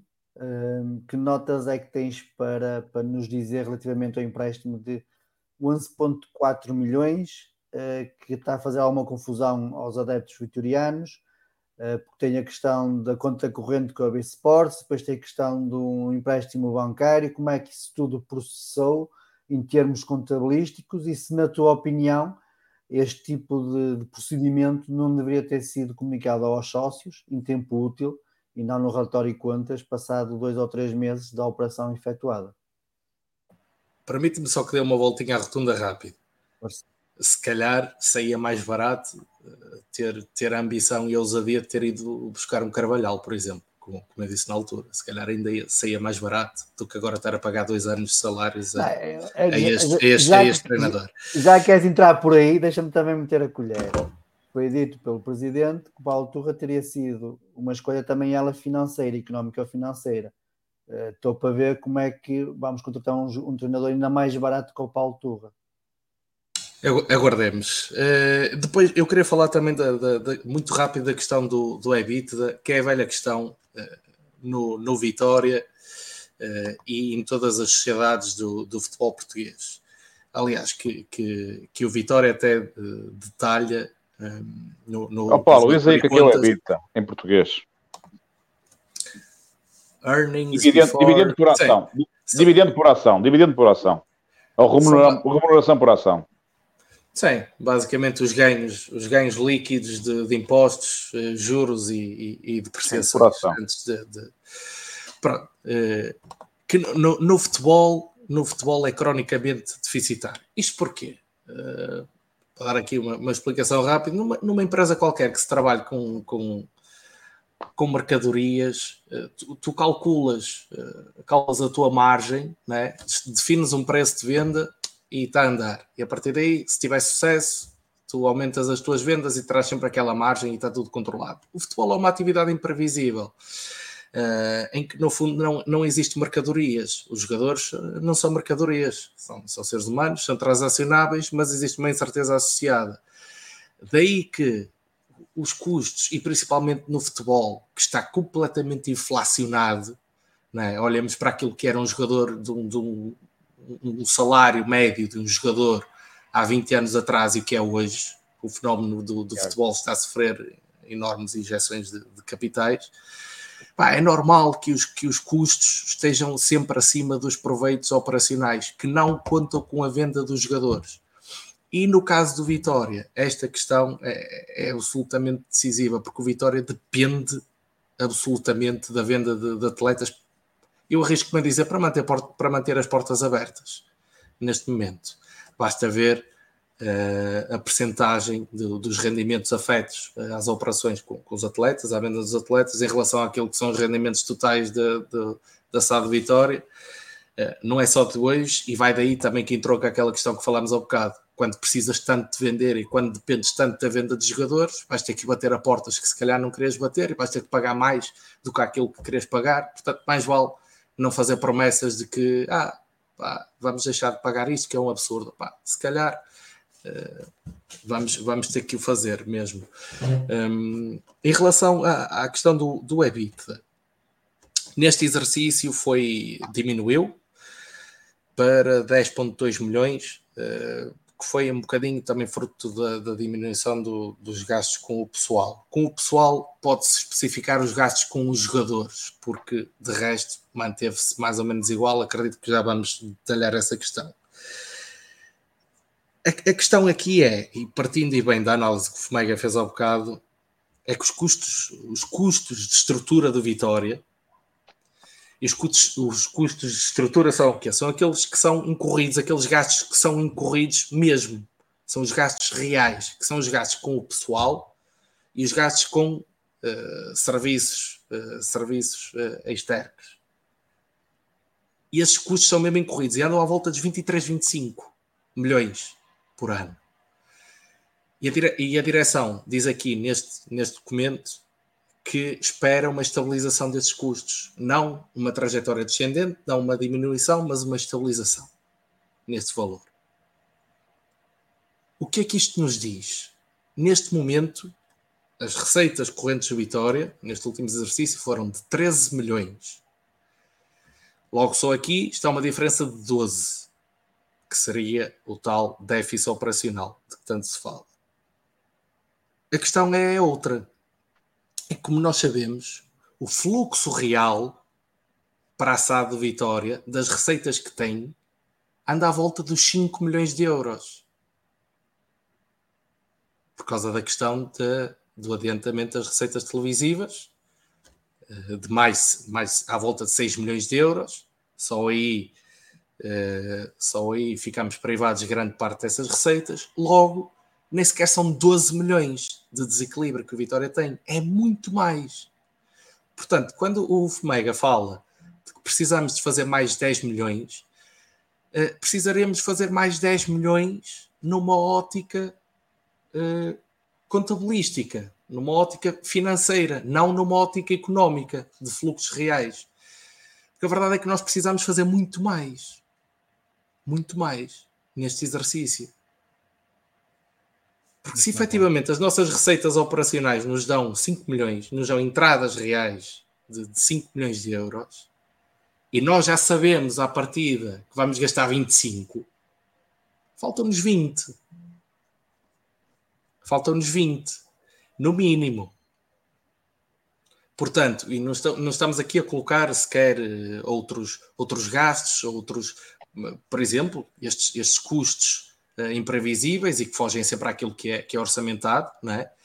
Uh, o, o, que faz com que o Vitória, um, além do André Amaro, vai forçosamente ter de vender uh, atletas em janeiro. Não há outra hipótese. Ainda por cima já contraímos este financiamento, o passivo já subiu, não podemos contrair outro financiamento, não há hipótese. O mercado tradicional não nos empresta, ou no mínimo empresta-nos aos mesmos 10 ou 11 ou 12% que não interessa. É, é onerar, eh, é onerar e colocar em, colocar em causa eh, a saúde financeira da SAD. Portanto, nós vamos, vamos ter de vender em janeiro. Depois eh, da questão do, do empréstimo. Questão do empréstimo. Ora bem, neste exercício, a Vitória SAD um, suportou cerca de 2 milhões de euros em juros. Foi o valor mais alto de sempre. Os custos financeiros uh, das operações da SAD estão cada vez mais elevados. Estamos a falar de 2 milhões, 2 milhões de euros, só para colocar em perspectiva, 2 milhões de euros, façam uma comparação com aquilo que são as receitas uh, correntes da atividade de Vitória. Nós, em juros, só em juros, já estamos aqui a onerar uma grande Vamos parte patrocínios todos. Vamos, é, mais, é mais alto que o valor dos patrocínios recebidos, por exemplo. É mais alto, exatamente. É mais, e, este valor tem tendência, tem tendência não, irá aumentar certamente, porque as taxas de juro continuam, uh, continuam a aumentar e o Vitória incorreu no novo financiamento que não se sabe qual é que é a maturidade, sabe-se que é uh, a longo prazo, por mais que um ano, porque está reconhecido no passivo não corrente. Uh, sabe-se que é menos de 5 anos, porque também no relatório em contas vem uh, explícita a informação de que não existe nenhum uh, financiamento ou nenhum passivo com uma maturidade superior a 5 anos. Portanto, neste período entre 1 um e 5 anos, teremos aqui mais um milhão e meio de euros de juros para liquidar, fruto deste, deste financiamento à, AV Sports. Portanto, o que, o que é que aconteceu com este financiamento? Temos que puxar a fita atrás. Uh, e uh, a direção explica no, no, relatório de contas, e é uma explicação uh, da qual eu discordo, da qual eu discordo, porque a direção diz o seguinte: que o empréstimo teve de ser contraído à AB Sports, uma vez que não foram efetuadas vendas no mercado de janeiro. E aqui estamos a falar especificamente do, do Bamba.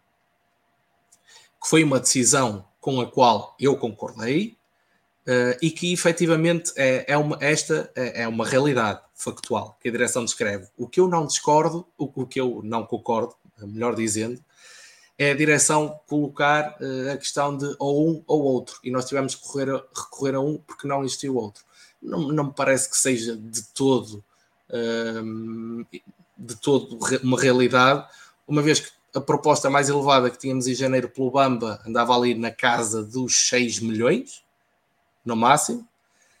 e o empréstimo, o volume do empréstimo foi do, do dobro, praticamente. Portanto, não terá sido uma questão de um ou outro. Se calhar, mesmo que tivéssemos vendido o Bamba, precisaríamos de, de, de, de algum tipo de, financiamento. Se calhar não no mesmo montante, mas precisaríamos. Portanto, uh, não me parece que, se, que, sejam mutuamente exclusivos, uh, mas que tivessem que existir os dois na mesma. Agora, a direção, não, não fazendo o encaixe com o Bamba, foi uma, uma, uma decisão estratégica, um investimento, aquilo que eu considero que foi um investimento no rendimento esportivo da equipa, uh, com a possibilidade de obtenção de receitas futuras, através da participação europeia e da valorização de, de atletas. E a verdade é que sabemos que o Bamba era, um, era uma parte integral da equipa do, do, do ano passado, e ele saindo em janeiro. Uh, provavelmente não teremos, não, nos teremos qualificado para a Europa. Uh, portanto, foi uma aposta que foi feita. Infelizmente, e aqui, do ponto de vista financeiro, entra também aquilo que é um bocado a lei de Murphy, uh, que eu considero que é a lei de Murphy no Vitória, que é quando algo tem de correr mal, corre mesmo mal. Porque o Vitória faz essa aposta, pois, a contar com um retorno da participação nas competições europeias, uh, e a verdade é que, pelo que dá para perceber até pelo próprio relatório, o Vitória teve prejuízo com a participação nas competições europeias. Uh, Isto é o que parece eu tenho muitas dúvidas sobre essa rúbrica. Eu, eu já, sei, já sei do que é que vais falar. Uh, e é um facto. José, José... A questão é que o, prémio para a qualifica... o prémio para a classificação eh, é de 450 mil euros. Portanto, o Vitória não fez mais do que isso, rigorosamente nada mais do que isso. E a Conference League, eh, e é uma pena que o Vitória não tenha não, aproveitado. Mas tens aqui prémios da UEFA de 906 mil, correto? Eh, sim, mas tens nessa rúbrica tens outros valores. O prémio relativo à, à qualificação para a conference é de 450. Mas, mas, tens aqui um mecanismo de solidariedade que vem no ano seguinte, que, não é? Portanto, sim, sim, sim. Relativo, 9, 8, relativo 17, ao não apuramento. 9 8 17 é quase 1 milhão 800 mil, não é? A questão é aquilo que se coloca na, na rúbrica de... De, de... de FSE, sim. Não é? Não, não, não dizer, entra já aí de cabeça que nós já vamos lá, mais devagarinho. A organização de provas duplicou e, os gastos. E, Opa, eu também tenho muito Deus. a dizer. Eu também tenho muito a dizer sobre Deus. isso. Mas só para Até terminar. Combinámos, Velador. Na, para terminar é, esta questão do, do empréstimo, eh, a direção fez essa aposta e, e foi uma, uma, uma, aposta bem feita. E para piorar tudo, para além da participação europeia não ter dado qualquer tipo de, de retorno financeiro e só compensa só compensa ir à Conference League financeiramente uh, com uma ida à fase de grupos. Ponto. E isto fica explícito uh, através deste, deste relatório. Isso já os elementos dizia. Além disso tudo, dizia, mas na altura dos julgamentos foi diferente. E é pena, já agora que falas, que o Vitória não tenha tido uma, uma estratégia desportiva na altura dos julgamentos para cimentar a sua posição europeia, porque na altura dos julgamentos nós tínhamos acesso à segunda competição europeia, não era a terceira, que era para as equipas do Chipre e, e da Letónia, que dá prémios baixíssimos. Nós na Liga Europa teremos possibilidade de encaixar prémios muito mais interessantes e alavancar o clube de outra forma. Agora, infelizmente, é. para, para chegar à Liga Europa é, é muito complicado. Muito okay. complicado no contexto atual de Vitória. Eh, só para terminar, Paulo. Uh, além disto ter corrido mal, o que é que ainda correu mais? Uh, correu pior. O que é que agravou a situação? É que os 11.4 agora já não são 11.4, já são 13. Isto porquê? Porque a UEFA, uh, e houve falta de prudência do Vitória e da V Sports, mas se entrássemos por aí ficávamos aqui até amanhã. Mas a verdade é que a UEFA uh, apertou com as, com as regras uh, relativo, às, às participa à participação nas, nas suas competições, relativa ao multi-ownership, ao multi uh, e à questão do controlo, e, e uh, o Vitória foi obrigado uh, a mudar o acordo que tinha com a V Sports, que era um empréstimo, basicamente era um acesso a uma linha de crédito, como foi falado na Assembleia Geral, agora sem as garantias do clube, aparentemente, a 11,4 milhões sem juros, o que é positivo, é uma solução positiva. Eu sempre defendi que se a V Sports funcionasse como um porquinho mielheiro, já não estava a trabalhar mal. 11,4 a custo zero não acontece em lado nenhum, uh, portanto seria sempre positivo. Só que com, com isto, com, com as imposições da UEFA, fomos, fomos obrigados, aliás, a ver Sports é que cedeu a sua posição contratual a outra entidade, que José Machado pensa, creio que é a Apolo, não sei, vamos ver. Uh, e, assim, e outra entidade diz: Não, meus amigos, não há cá jantares borla, este empréstimo não vai ficar de borla, naturalmente, uh, e impõe uma taxa de juros de 10% para agravar ainda mais esta situação.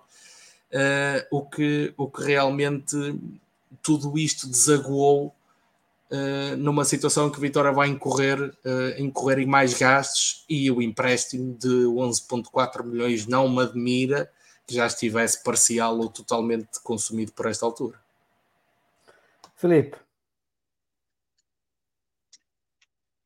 Bem, depois desta, já te vou dar a voz, é Machado, já te vou dar a voz, não fiques com Depois desta explicação detalhada de Paulo, uh, eu não sei muito bem o que acrescentar aqui, porque o Paulo tocou em quase todos os pontos que eu, que eu iria tocar. Um, tenho que concordar com ele quando ele diz que a linha de crédito da AB Sport seria seria muito interessante. Seria, neste caso, era uma linha, era uma conta corrente, não é? o Vitória ia buscar e depois, sem, sem pagar juros, tinha que devolver apenas o que ia buscar. Fica apenas aquela dúvida quais são as garantias que foram dadas, eh, sendo certo que, pelos vistos, e olhando aos estatutos, não podem ser as do clube, quais foram as dadas pela, pela SAD, eh, e talvez essa pergunta tenha que surgir até porque certamente que ao novo credor terão sido dadas garantias e convém sabermos quais foram essas garantias. Um, uh, e é, como é óbvio, a falta de prudência do, do Vitória neste negócio, neste negócio de esportes, atenção, uh, de falta de prudência, aliado uh, também a uma maior rigidez da, UEFA, não uma muito maior, foi apenas uma ligeira maior rigidez da UEFA, fez com que o Vitória agora tenha que incorrer num custo de 10% hum, sobre, sobre este empréstimo. Hum, é preocupante, é preocupante que seja, é preocupante, mas não é surpreendente, atenção, é preocupante que tenhamos que recorrer a este a dinheiro externo para, para sobreviver e para respirar, não é surpreendente, porque entra num bocadinho no, naquilo que o Paulo explicou e bem, de que eu falei em 10, que isto é simpático, o Paulo foi quase aos 20, que é a realidade, é uma realidade bem, bem patente nos números, uh, e que, como é óbvio, quem tem a necessidade de ter 20 para pagar todas as contas que precisa e não os faz de outra maneira, porque não tem outra maneira de os fazer, tem que recorrer a dinheiro de outras. Uh, como é que a pergunta que eu me coloco mais, sobretudo para esta época, é como é que se resolve o problema para esta época. Porque a linha de crédito fechou, uh, olhando às vendas que foram feitas, não me parece que elas cubram todas as necessidades, por isso como é que se vai compor daqui até o final da época uh, aquilo que, que, que, está em falta. Uh, Deixa-me bastante preocupado eh, sendo que uh, isto terá um efeito. Uh, o problema dos empréstimos, e desculpem, porque tenho aqui algumas ideias e, elas agora começam a custar um bocadinho assim. Os problemas dos empréstimos é que criam muitas vezes uma bola de neve. são uma bola de neve. Quando se pede 10 e paga-se 11, e depois tem que se pedir mais 5 amanhã e não são 5 porque vai-se pagar juros e são 5,5, isto vai se tornando numa bola de neve. Já aconteceu a vitória lá atrás e eu temo, espero que não, mas temo que possa voltar a acontecer. Espero sinceramente e profundamente que não, para bem de todos nós, que isso não aconteça. Mas para isso também tem que haver um, um registro maior daquilo que eu falei há pouco, que é um corte maior na estrutura de gastos. José Manuel Machado, tua opinião relativamente a este processo da conta corrente que virou um empréstimo? Eu uh, quero saudar aqui o senhor José Vieira, sócio de Vitória, veio aqui, veio aqui uh, uh, mostrar a paciência que tem para com quem não sabe nada disto. Peço-lhe desculpa, Sr. José Vieira. Uh, e espero que, que, tenha, que, veja aqui alguma coisa positiva naquilo que a gente diz. Um abraço para o senhor. Esta história do empréstimo é muito simples, quer dizer, quando, quando, quando o Filipe e o Paulo dizem que houve falta de prudência da vitória, não houve nada de falta de imprudência, houve teimosia, arrogância, totalitarismo, chico espertice, mentira, calúnia, etc, etc, etc, etc, etc. O Conselho Vitoriano fez uma coisa, o Conselho Vitoriano que se demitiu há dias fez uma coisa à frente de todos os sócios que praticamente eu não me recordo um Conselho Vitoriano ter feito, que é eh, tomar a palavra para alertar para, para tudo aquilo que alertou. A Assembleia Geral do Vitória Sport Clube da próxima sexta-feira é de, é de contas da época anterior e é de alteração do Pacto Social, é, é de alter, pedido de alteração do Pacto Social da SAD. Porquê que a direção vai pedir para alterar o Pacto Social da SAD? Porque vai reverter tudo aquilo que pediu para alterar há um ano atrás. Não é um ano, meio ano. Há meio ano. E porquê? Porque foi tudo mentira. Porque foi tudo mentira. Não é? E aqui os sócios que fazem, como o Sr. José Vieira, que vem para aqui insultar, em vez de serem, uh, uh, pá, em vez de fazerem aquilo que o coração lhes diz, eu acredito que estes sócios, como o Sr. José Vieira, fazem aquilo que o coração lhes diz. Mas este menino que aqui está foi o único indivíduo que, na Assembleia de 3 de Março, não pertencendo ao Conselho Vitoriano, foi perguntar à direção que história era essa de, em cima da linha da meta, alterar o protocolo, anunciar que no protocolo, com a, no protocolo de gestão com a Sports iria ser incluído a, a, a, mudança do protocolo Vitória Sport Clube, Vitória Sport Clube SAD para 30 anos. O que no limite dava maioria uh, à, à, à Sports e, e, e hipotecava o, o, o futuro do Vitória durante 30 anos. Eu fui o único. E corri o risco de ir lá dizer isto e ser vaiado por 7 mil pessoas. Corri o risco de ser vaiado e apupado por 7 mil pessoas que estavam no pavilhão. Mas a verdade é que eu disse aquilo e não houve um assobio. E eu pedi imediatamente desculpa porque eu disse: eu não tenho o direito de nos interpelar, mas a verdade é que estamos aqui todos inebriados. 7 mil pessoas ouviram e não houve um assobio. O Conselho Vitoriano fez as perguntas todas, alertou, alertou, alertou, alertou, alertou, e o Presidente mentiu, mentiu, mentiu, mentiu, mentiu. E a UEFA foi o nosso salvador.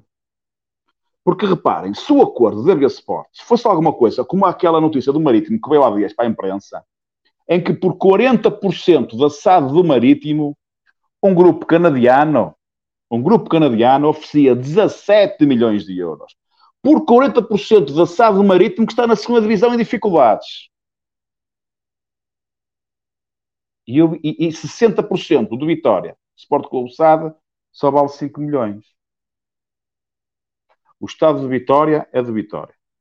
A academia é de Vitória.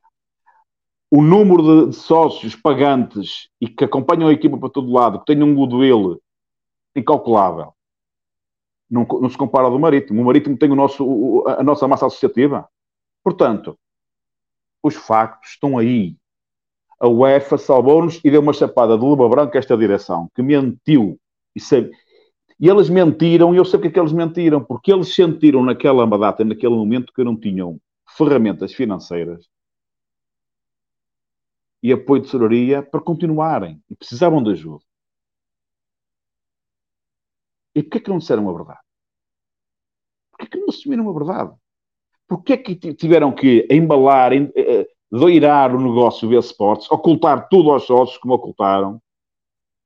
Epá, e agora apanharam a espada branca da via Sports, da, da, UEFA, e, e, e, que desmontou isto tudo, não é? Portanto, as contas... Olha, eu este negócio com a via Sports, eu não acredito em nada. E espero bem que o Vitória e mesmo que está neste relatório de contas, eu não acredito nada, porque tudo que é da B Sports é mentira, foi mentira desde o primeiro momento o negócio, o negócio que o senhor António Miguel Cardoso, a sua direção, propuseram, uh, uh, aceitaram assinar com a B Sports e nos levaram a, a, querer acreditar que era bom, eu estou em crer, embora não possa provar, porque eu não li o protocolo, mas as pessoas, várias pessoas que leram, transmitiram, mas eu, por tudo aquilo que vi no terreno, não foi em, em, em sítios fechados ou em conversas particulares, nas, na, tudo que foi a, a, comunicação pública que o Vitória Sport Clube fez daquele processo, eu estou em crer que o negócio era exatamente igual ao que o Miguel Pinto de Lisboa, uh, uh, aquele que foi exatamente igual ao, ao, negócio que foi proposto ao Miguel Pinto de Lisboa, que era ficar com a maioria. Só que o Miguel Pinto de Lisboa pode ter muitos defeitos, mas esse negócio não o fez. Esse negócio não o fez. E António Miguel Cardoso fê-lo embrulhado de outra maneira. Portanto, os meios não justificam os fins. Portanto, eu não vou querer nada dessas contas correntes tudo mais. Para mim é a Paulo. Quem, quem, é que neste momento põe dinheiro numa empresa que está tecnicamente falida, como a Vitória sabe? Basta ler os relatórios do, do, do, do, do Conselho Fiscal e do Revisor de Contas. A Vitória está tecnicamente falida, a Vitória Sá está tecnicamente falida. O clube não está tec tecnicamente falido porque tem o património que tem. Isto é incontornável. Sim, Portanto, amigos, como é que ele se transforma outro... contas correntes e empréstimos? Epá, isso só se fôssemos ver os balancetes em pormenor e víssemos os contratos e soubéssemos quem é que é financiador agora. É, um, é uma entidade amiga da B Sports, é parceira. Afinal, a B Sports ganhava zero e agora vai ganhar os 10%. Não sabemos. Só com uma auditoria forense, etc. Pá, e, e o que os vitorianos, na verdade, precisam é de, é de, é, é de esperança. É de esperança. Esperemos é que na sexta-feira, antes dos sócios tomarem a palavra, este tudo negócio seja explicado aos sócios, juntamente com as garantias que foram dadas. Vamos avançar para outro tema que tem sido muito debatido, principalmente nas últimas eleições, que tem a ver com os capitais próprios negativos. Uh, Paulo, tu que tiveste, tiveste as contas mais, mais a fio para bio, digamos assim, qual é, qual é neste momento os capitais próprios negativos e que alterações houve uh, relativamente ao último relatório e contas? Assim, os capitais próprios são negativos. Eu não sei se alguma vez foram positivos desde a, desde a constituição desta SAD. Eu acho que em 10 exercícios tivemos 3 positivos, ou, ou 4. Mas os capitais próprios são negativos em mais de 16 milhões de euros. Isto significa o quê? Que o passivo é superior ao ativo nesse, nesse montante no início do exercício eram negativos eh, em cerca de 18 milhões, portanto aqui a diferença está no, no resultado líquido do, do, período, que foi de 1 milhão e, e 600 mil euros, portanto foi possível melhorar um pouco a, eh, a situação dos capitais próprios negativos. Também dizer que esta situação que, que o José abordou, da, da falência técnica, está diretamente relacionada com esta situação. Ó oh, Paulo, pode passar que... uma bola? Ainda agora recebi, mas pega lá um passo curto, vai lá. Tu alguma vez, alguma vez vistes a expressão está em causa? Uma coisa é, tu vês no, no parecer dos Rocks, eh, está em causa. Temos incerteza sobre a continuidade da atividade. Mas desta vez é mais grave do que isso. Nós temos incerteza sobre a continuidade da entidade. Estou a reparar esse pormenor. Eu, eu, já vi, eu já vi isso num, num, num relatório em contas do Massado do, do Futebol Clube do Porto. Uh, tinha, exat, tinha exatamente a mesma expressão. É? Então não tenho que estar preocupado, preocupado como, como estava. Ok. Não, claro, claro que temos que estar preocupados. É, claro que temos que estar. E, e, e mais, é assim, a situação real. preocupados poderão ser a palavra, a palavra oh, Paulo, a, a, a, situação real, patrimonial do Vitória, não seria de 16 milhões negativos do, do, do, capital, do capital próprio seria de 20 e muitos, quase 30, por causa do negócio do Porto. Porque o negócio do Porto foi precisamente feito para cautelar esta situação e inflacionou em, dada altura o nosso ativo, que andou perto dos 30 milhões, quando o valor histórico do, do, do, do ativo anda à volta dos 10, 10, 12, 13. Portanto, a situação real de, desta sociedade, da sociedade do, Vitória, era um capital próprio negativo de 20 e tal milhões. Ele, ele em 16 Uh, e como sabemos, a situação do negócio do Porto o que faz é precisamente isto: é onerar os resultados todos os anos, puxa para baixo os resultados e, por sua vez, tem, tem interferência na, nos, nos, capitais próprios da, da SAD. Claro, claro que é preocupante, claro que é preocupante, e, e o que acontece em, em linhas gerais. Um, ehm, esta administração gerou, uh, herdou uh, uma situação económica financeira e patrimonial preocupante, dramática, trágica. Uh, mas, e vai daí um bocado uh, o meu desapontamento, eu, eu estava à espera de uma melhoria mais significativa neste exercício.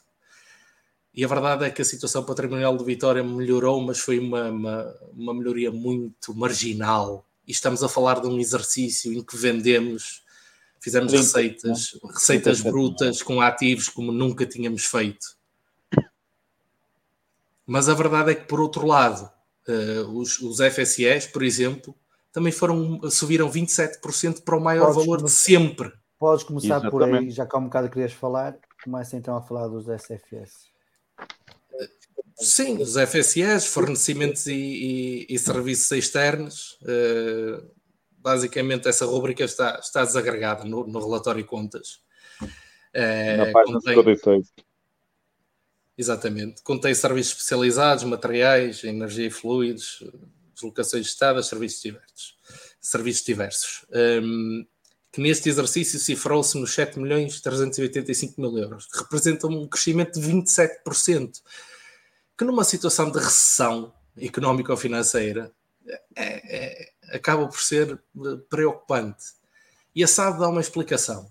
A SAD dá uma explicação que se deve... Um, à inflação. Que se deve... Um, não, deve-se deve a três principais razões. Uh, de, porque deste aumento de, de um milhão e meio cerca de 800 mil euros, que são 55%, mais metade, são atribuídos uh, a três razões: à participação na Conference League, às melhorias no serviço de hospitalidade e ao empréstimo do Mickey Johnston. E eu vou começar por aqui.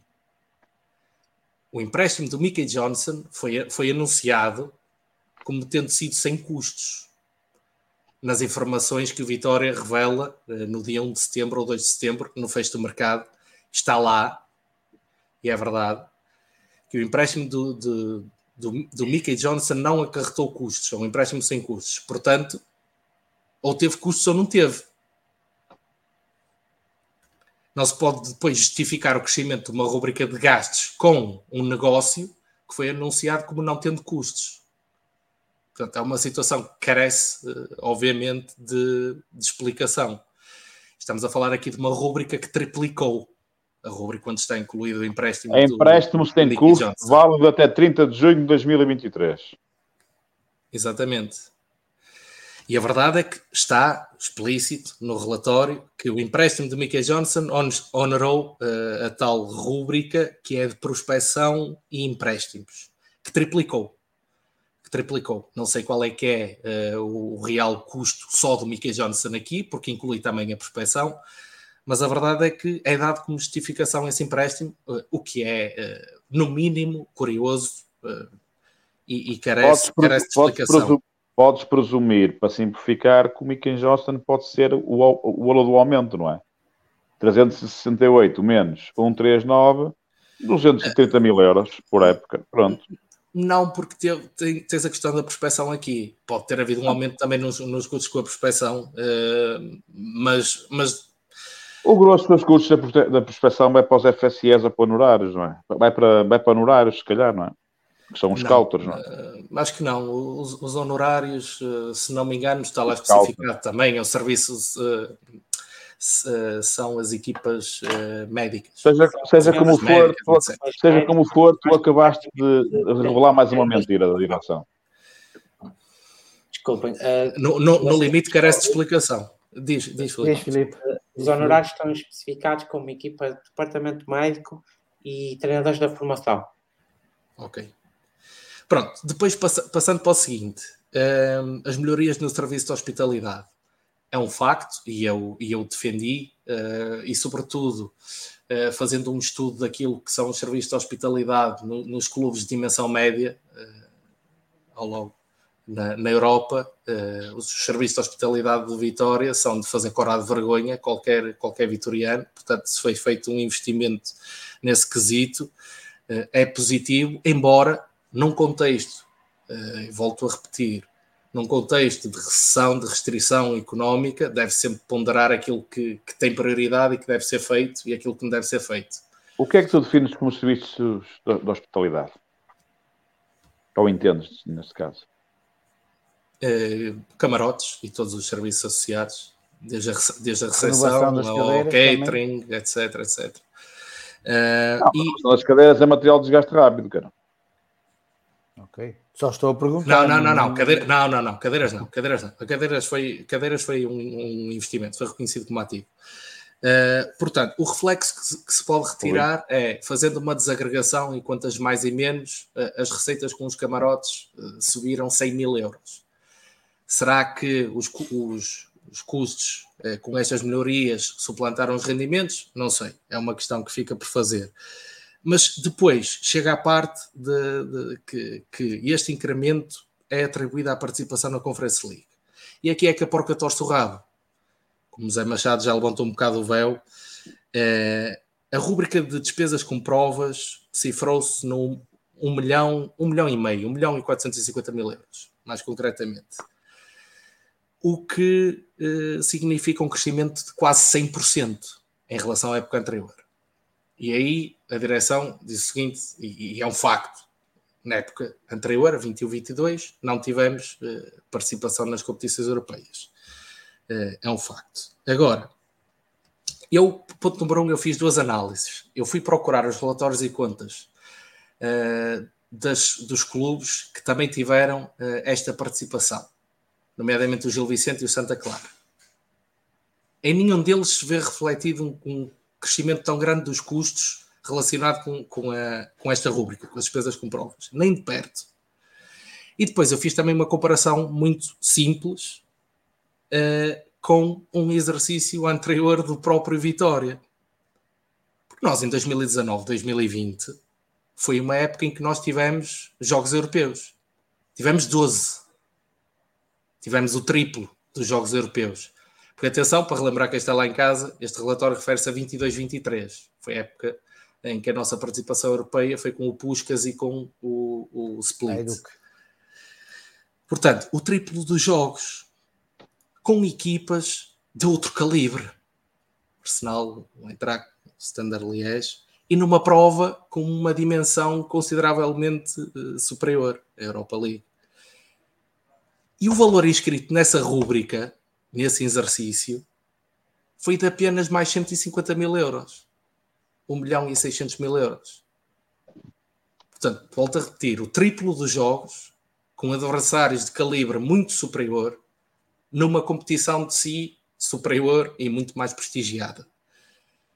Portanto, Posso está, aqui, está, está, está, aqui, está, aqui, uma questão que, que, terá de ser bem justificada. Um, no, no, no, no, relatório são referidos os estágios. Os estágios oneram esta rúbrica. Eu pergunto-me, quais estágios? É o Baldo Lobo, é para o Baldo Lobo, não é? Como é óbvio, não é? é que saiba, não, né, né, nesta época que diz respeito às contas, o estágio de pré-época foi de uma semana em Melgaço. Mas o, estágio do, o estágio do Lobo pode ter sido contratado em 30 de junho e foi faturado em 30 de junho, por exemplo. Tiveste que pagar parte, não é? Também, também é uma possibilidade. Também é uma faz possibilidade. Sentido, faz sentido, Agora, faz sentido o Vitória e estagiar ao, ao, fim de 40 anos vai estagiar para Baldo Lobo ia para Quiaios, ia para Malgaço, como diz, ia para Tábua, é, é, Val do Lobo. Val do Lobo. Quer dizer, nós temos um nível de, de rendimento de todas as equipas inglesas. Porque nós vamos pagar o que pagam as equipas inglesas, certamente. Val do Lobo. Tivemos que, ao fim de 40 anos, arranjar um presidente que se lembra de ir para Val do Lobo. Eu não tenho nada contra o Val do Lobo. Eu já, já, já passei férias em Val do Lobo. Mas eu, graças a Deus, não estou falido.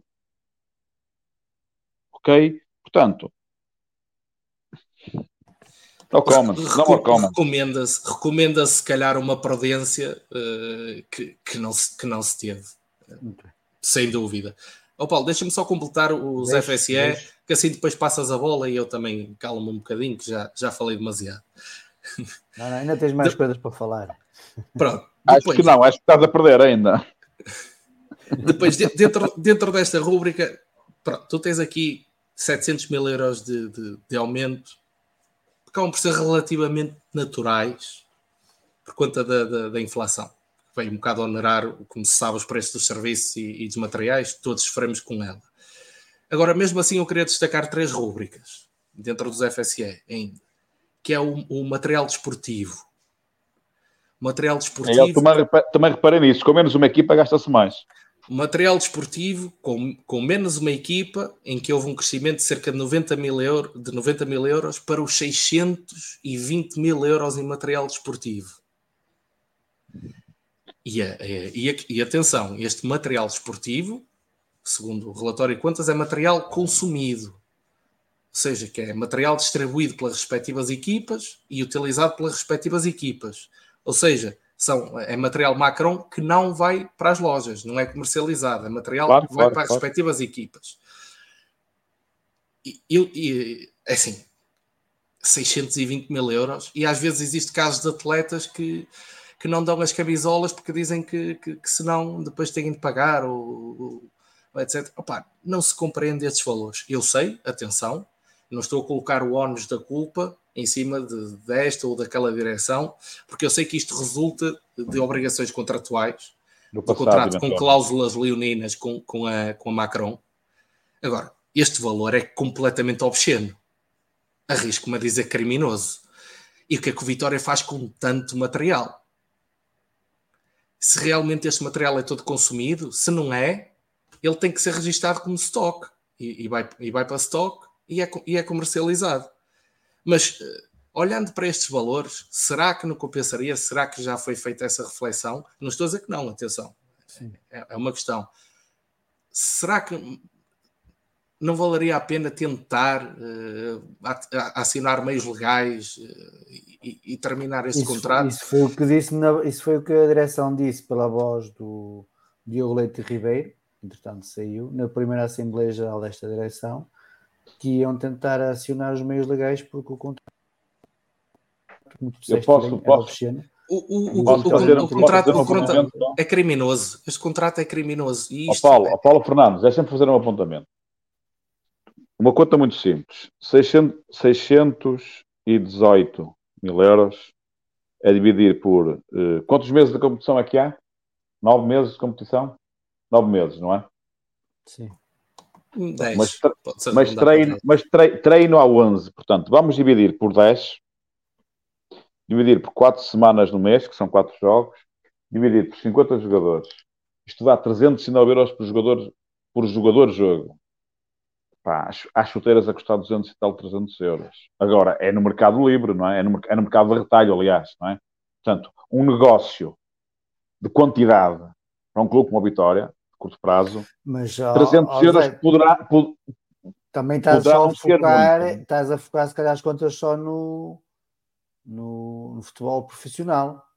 É dividir por 50 jogadores, que está. 50 jogadores, mas depois tens a formação. Tens, tens, tens, razão, mais um item, mais um item. Se formos ver as camadas jovens, embora nas camadas jovens só os jogadores, é só os jogadores que têm um contrato de formação é que provavelmente há mais equipamento. Portanto, este, não, eu, não, eu, não, eu, não, é, não é preciso ter contrato de formação. A partir do momento em que entras na, no futebol de base, é? que é a partir pronto, do sub-9, já começas a ter equipamento. Então acho que o Paulo Roberto está, está, está a, a, a validar um bocado esse argumento. Poderá não ser assim tanto. Ok, Paulo? Desculpa interromper-te, mas uh, poderá não ser assim tanto. Eu sei quanto custa umas chuteiras para os miúdos, opa, sei quanto custa as camisolas, não é? Agora, é óbvio, é óbvio que se calhar no mercado, numa marca mais local, não, não pagávamos a fortuna que pagámos, porque nós estamos no, no, no coração do texto português, não é? Mas vai-se para Itália, os contratos vêm do passado, não é? Mas, portanto, desculpa o reparo, mas poderá não ser assim. Então, então Agora é muito, é. Aumenta, aumenta os gastos, reduzir uma equipa, eu noto isso. Agora, poderá não ser assim tanto, porque nós não estamos verdadeiramente dentro dos preços que se conseguem, não é? E como, como disse Paulo Roberto, se incluirmos aí Junas, Juvenis e por aí fora, não. E tens também as equipas de, das modalidades, com o, o, material também bem para elas. Agora temos não, a questão é, é, Sim, mas isso é clube. Modalidades é clube. Mas não está tudo incluído no contrato de, com a Macron? Olha, não, eh, se está, não pode vir para esta. Não, não, se está, tem que haver uma fatura para meter a clube. Porque assim, tem, as Paulo. A tua, a tua observação é correta. A tua observação é correta, mas a minha resposta, que creio que o Paulo e o Fomega concordarão, é: ok, o contrato pode ser único, as modalidades, mas há uma fatura para meter a Sport Clube e outra para meter a Sport Clube sabe. E se houver só uma fatura para um deles, depois há um acerto de contas com a outra. Pronto. Porque Portanto, eu creio que este valor é negativo ele ter aumentado, mas unitariamente não, não estou em, em posição de, e faço este alerta ao Paulo Fernandes, opá, poderá não ser assim tanto. Ok. okay. Filipe, relativamente aos FSS, alguma nota que queiras partilhar connosco? Opa, faltava, faltava Ai, desculpa, ainda, Paulo, desculpa lá, pá, faltava não, não, ainda tocar aqui também no, no, no busilis da, da questão que é com as, com as deslocações e estados. Também que é outra rúbrica que me causa aqui algum, algum sobressalto. Que também foi uma rúbrica de gastos que cresceu cerca de 230 mil euros. Está ali à volta de 1 milhão e 200 mil. Uh, e esta rúbrica basicamente assenta em três eixos que é as locações dos atletas da formação, eh, a cantina de, da academia e as deslocações um, internacionais da, da equipa de futebol sénior.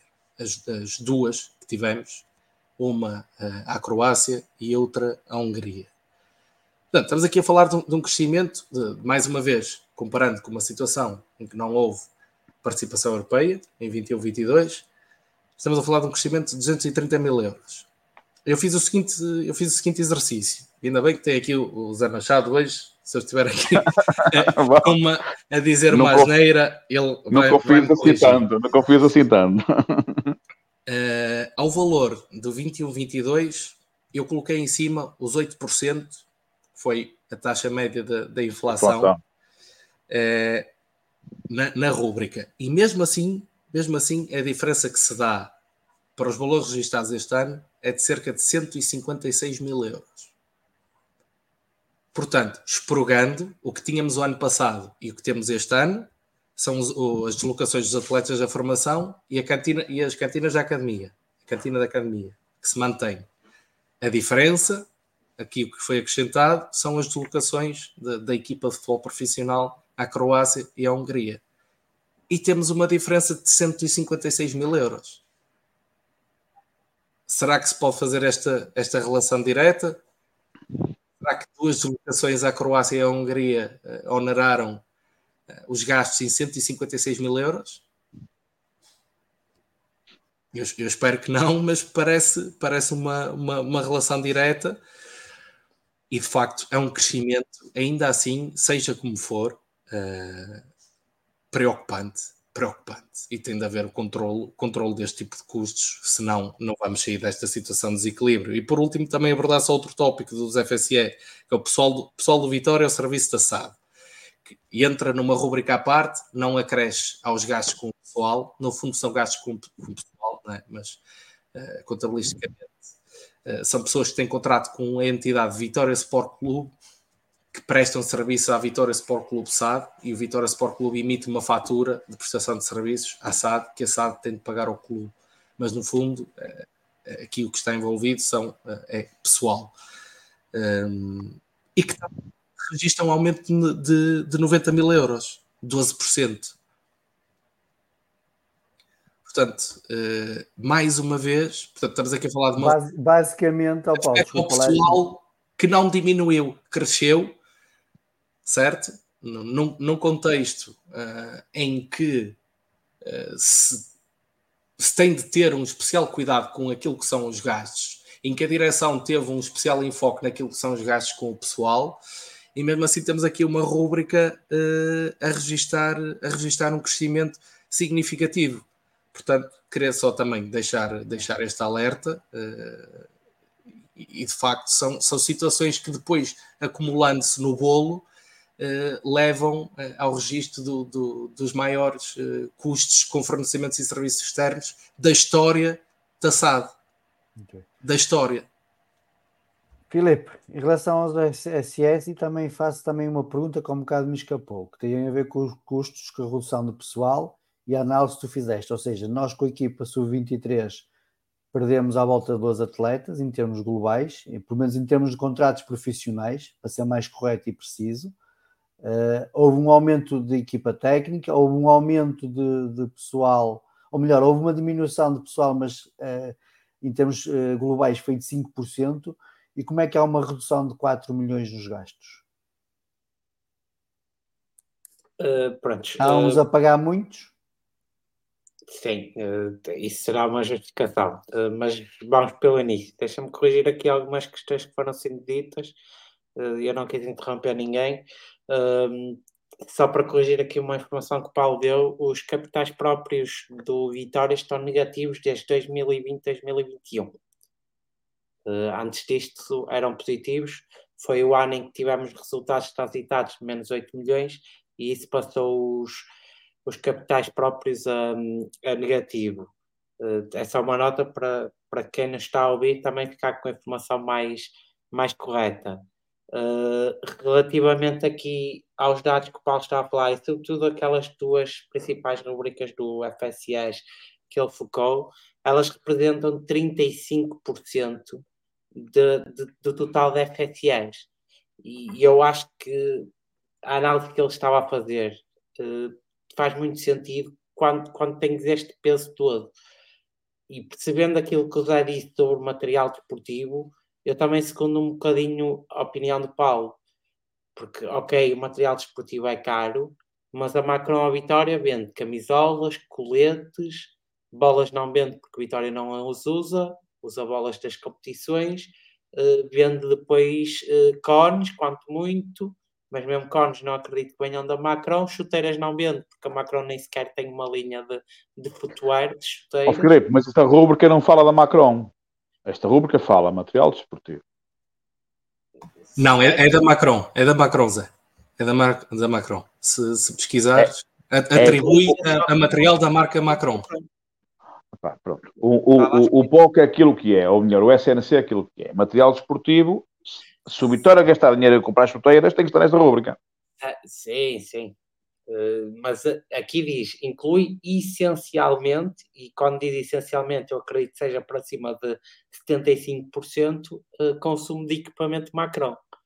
E sabe, eu sei que os equipamentos Macron são caros. Uh, não, não percebo é que sejam assim tão caros, ou então está-se a perder material aí pelos cantos. Estou a ser um bocado bruto, mas eu às vezes sou um bocadinho assim e peço desculpa às pessoas que não gostarem, mas, mas eu sou um bocado assim, prefiro ser bruto e depois obter as explicações e alguém que me, que me cale e que me explique e que me explique de onde é que isto vem.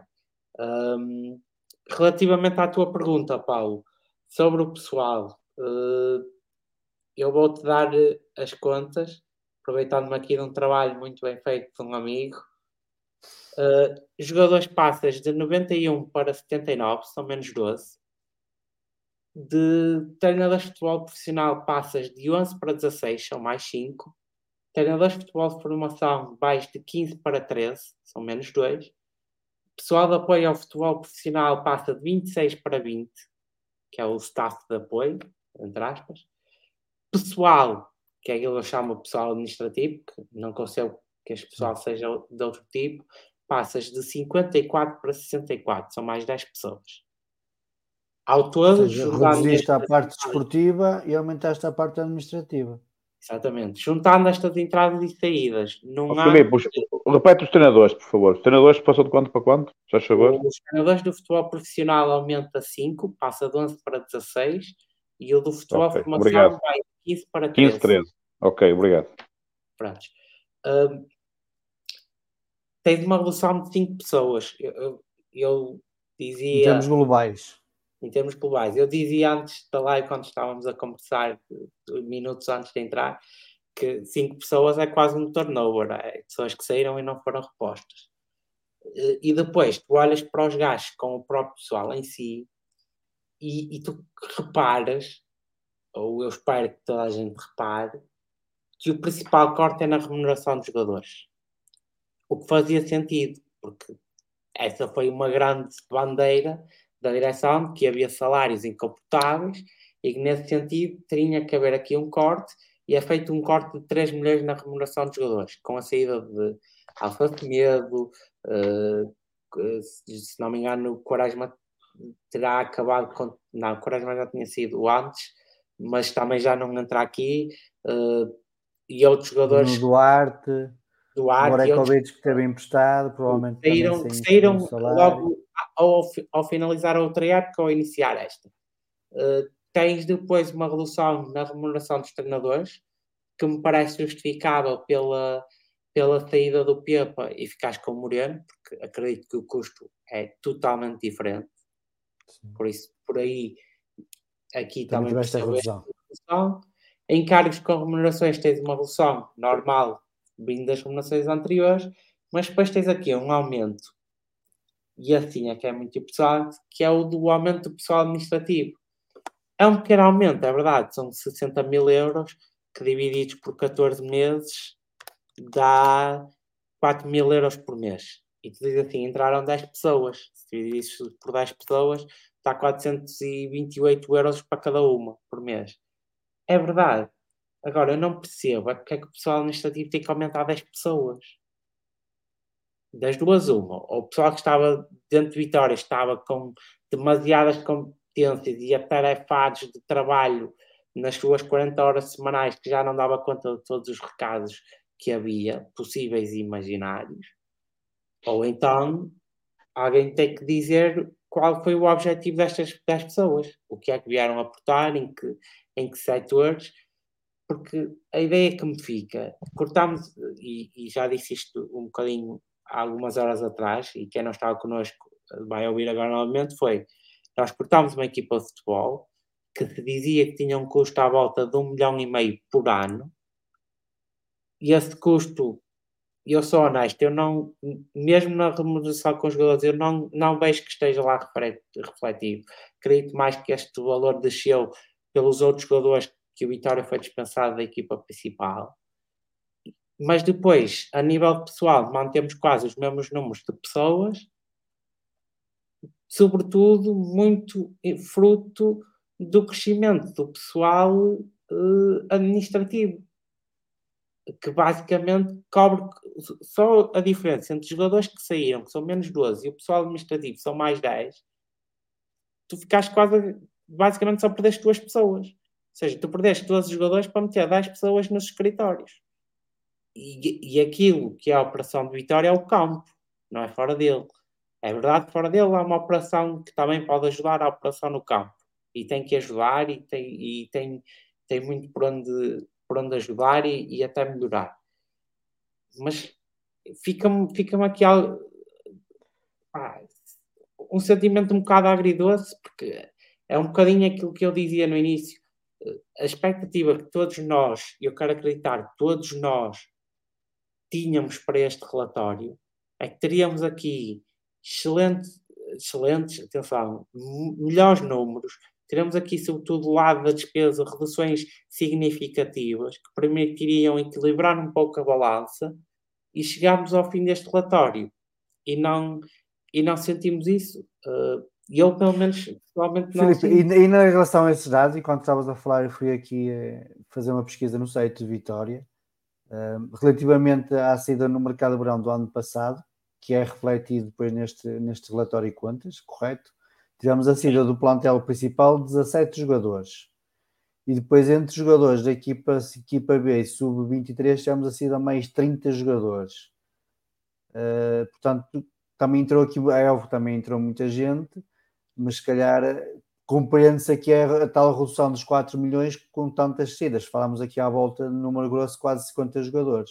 Sim, e uh, acreditar... Se falarmos aqui da equipa A de jogadores como o Oscar Estupinamo, o Rafa Soares, o Silvio, o Saco, o Rochinha, o Poá, uh, o Alfa Semedo, já também já falaste, o, o Muninho, ou seja, seria, seria jogadores que provavelmente não estavam a ganhar o salário mínimo. Exatamente, e, e, como é óbvio, isso tem um impacto forte na remuneração, mas repara, tu falaste 17 mais 30, certo? Mais um bocadinho, para 32 ou 32. Perdi-me um bocado na contagem, mas passaram os 30. Vamos, a, vamos, vamos ficar nos 30 também, já para ser um bocadinho simpáticos. Se tu só se saíram 47 jogadores e tu depois no relatório final só perdes 12, significa que entraram 35. Acho que não estou certo. a fazer mal a conta. Se alguém, se alguém achar que estou a fazer mal a conta, que me diga. Também posso, também posso fazer se saíram 47 e, e no relatório final só perdemos 12, de um ano para o outro, de 91 para 79 são 12, significa que por estes 47 que saíram, entraram 35. E eu depois faço a conta de 79 jogadores a dividir por três equipas, e vou acreditar que os sub-19 podiam ser todos profissionais, dá 26 jogadores para três plantéis. Quase que dava para ter a equipa de sub-23 lá mesmo. Digo eu, que, que, às vezes são assim um Sim, bocado malucos. Pois há, há, outros gastos operacionais que não é só ter o jogador, né? há o gasto de inscrições, há os gastos de viagens, há o gasto de staff eh, técnico, portanto... Não, que tem que ser salários, é só massa salarial isto. Sim, sim, só, sim, estamos, só estamos a, a, falar de massa salarial. O, exatamente, exatamente. está a falar de um milhão e meio que a equipa custava. Um milhão e meio, acho que era o global, não era só em termos salariais, digo eu.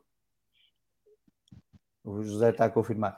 Filipe, eu sei que daqui a um bocado tens que sair e eh, vou-te pedir eh, para dar as tuas notas finais e se na tua análise, eh, em termos de, de finanças, digamos assim, o lema que foi da campanha de, desta lista, que, que agora passou a direção de fazer mais com menos, se aplica pelo menos neste, neste último relatório de contas. Muito ligeiramente, muito ligeiramente, fez um pouco, um pouco mais com, com menos, sim. Uh, tem que ser relevado aqui o facto de, de não termos apesar de virem registadas do lado das receitas, haver receitas que, que na realidade são apenas um registro contabilístico, não são uh, fluxos de caixa efetivo, como é o caso do, das receitas de TV, que estão, que estão calcionadas à partida. Uh, elas entram, mas saem imediatamente para serem entregues à Apolo, para pagar o empréstimo.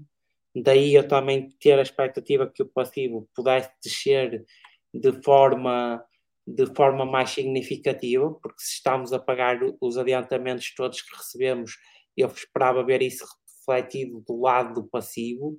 A conclusão que tiro deste relatório é de que houve uma transferência apenas de dívida.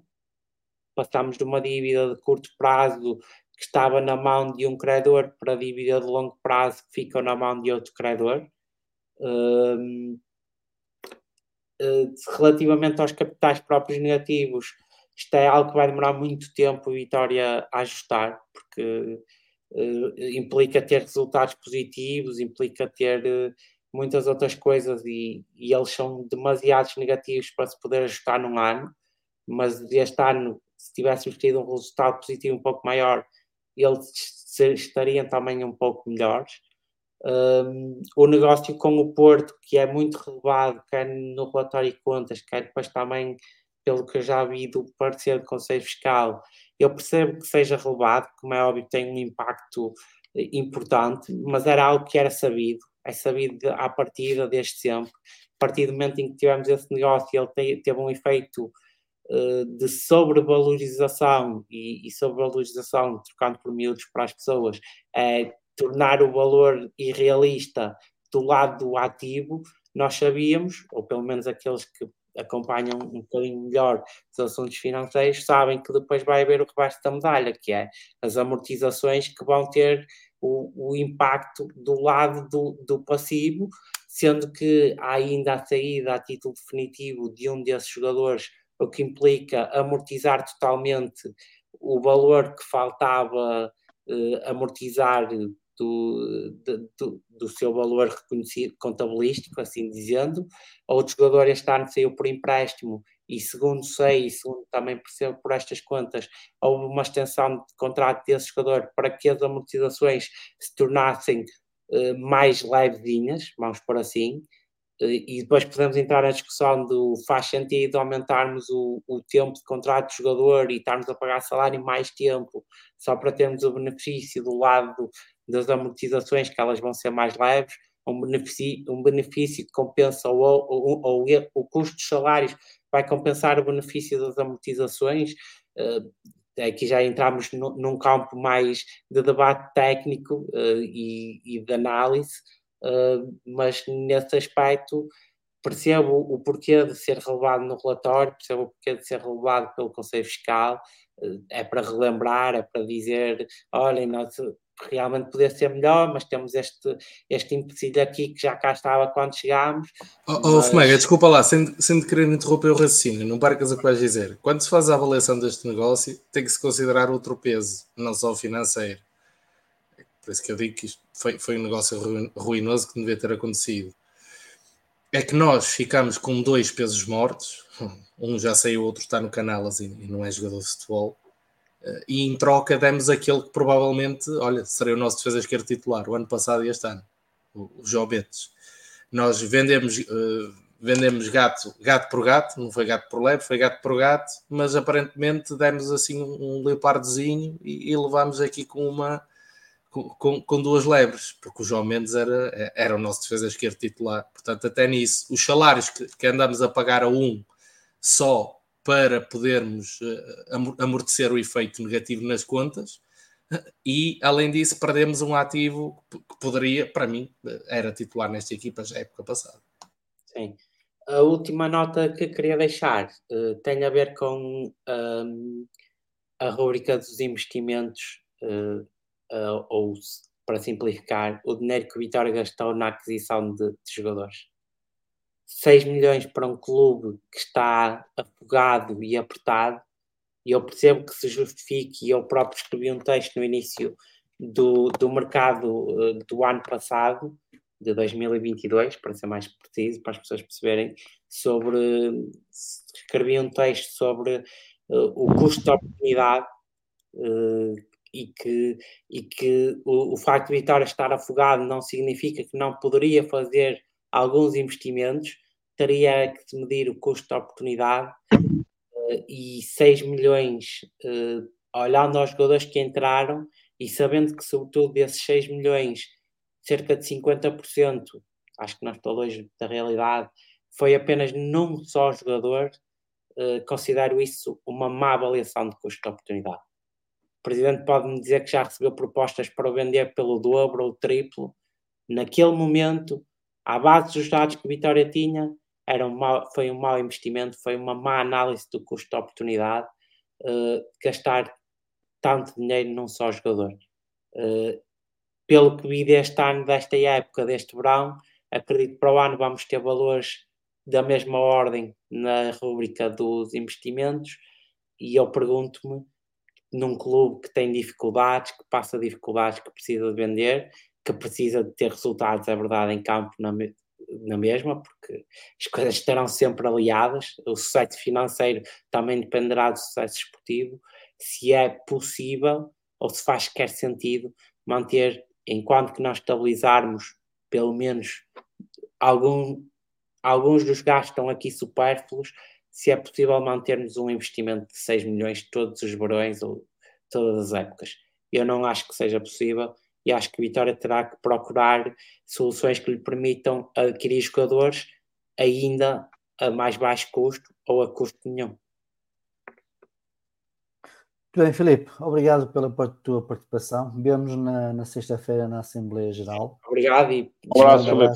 Tenho mesmo que descansar, que, que as trabalhas muito cedo. Vai lá. Vamos continuar nós, José Manuel Machado. Oh, oh Paulo, uh, desculpa lá. Não te importas opa, de me passar a bola para mim para uma intervenção passo, final? Passo, passo. Não é para mal, mas é que. Também queres ir embora? Estás com medo de mim, Catano? Não, pá, faço anos agora à meia-noite e já tenho. Parabéns, aqui... parabéns, Paulinho. Parabéns, Obrigado. Parabéns. E, um abraço, parabéns. Queria aproveitar ainda Não, mas eu também já ia, já ia mesmo para a parte final, porque já é meia-noite meia e vinte. Uh, estávamos com quase 3 horas de emissão, portanto é mesmo para fazer aqui um rescaldo final. Olha, para passar a parte final, eu só queria fazer uns apontamentos sobre isto que foi dito. FSS e pessoal, posso ser rápido? Força, Zé, força, força, força, que é para o Paulo depois de tomar a bola. As despesas, as despesas com provas, como o Paulo Fernandes falou há um bocado, aumentaram a 707 mil euros. Alegadamente, por causa de mais quatro jogos da Conference League.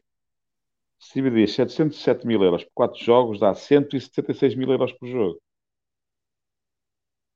Aqui, falta na verdade aqui algo para explicar, porque as locações listadas, supostamente, isto é, são as viagens, estão na rubrica mais abaixo, também, também aumenta 230 mil euros. Portanto, cada jogo em casa e fora custar 176 mil euros, quer dizer, fretar um avião custa quanto? 30 mil euros? e, e, e os, os, outros 140 que aqui ficam. Portanto, há na verdade aqui é, esta, esta rubrica de despesas com provas que duplicou e aumentou 707 mil euros, uma questão de lá está a transparência. Podia ter alguma mais explicação, porque isto para mim, quantas da quarta classe, dividido por quatro jogos, que é esta a explicação, opá, não faz muito sentido.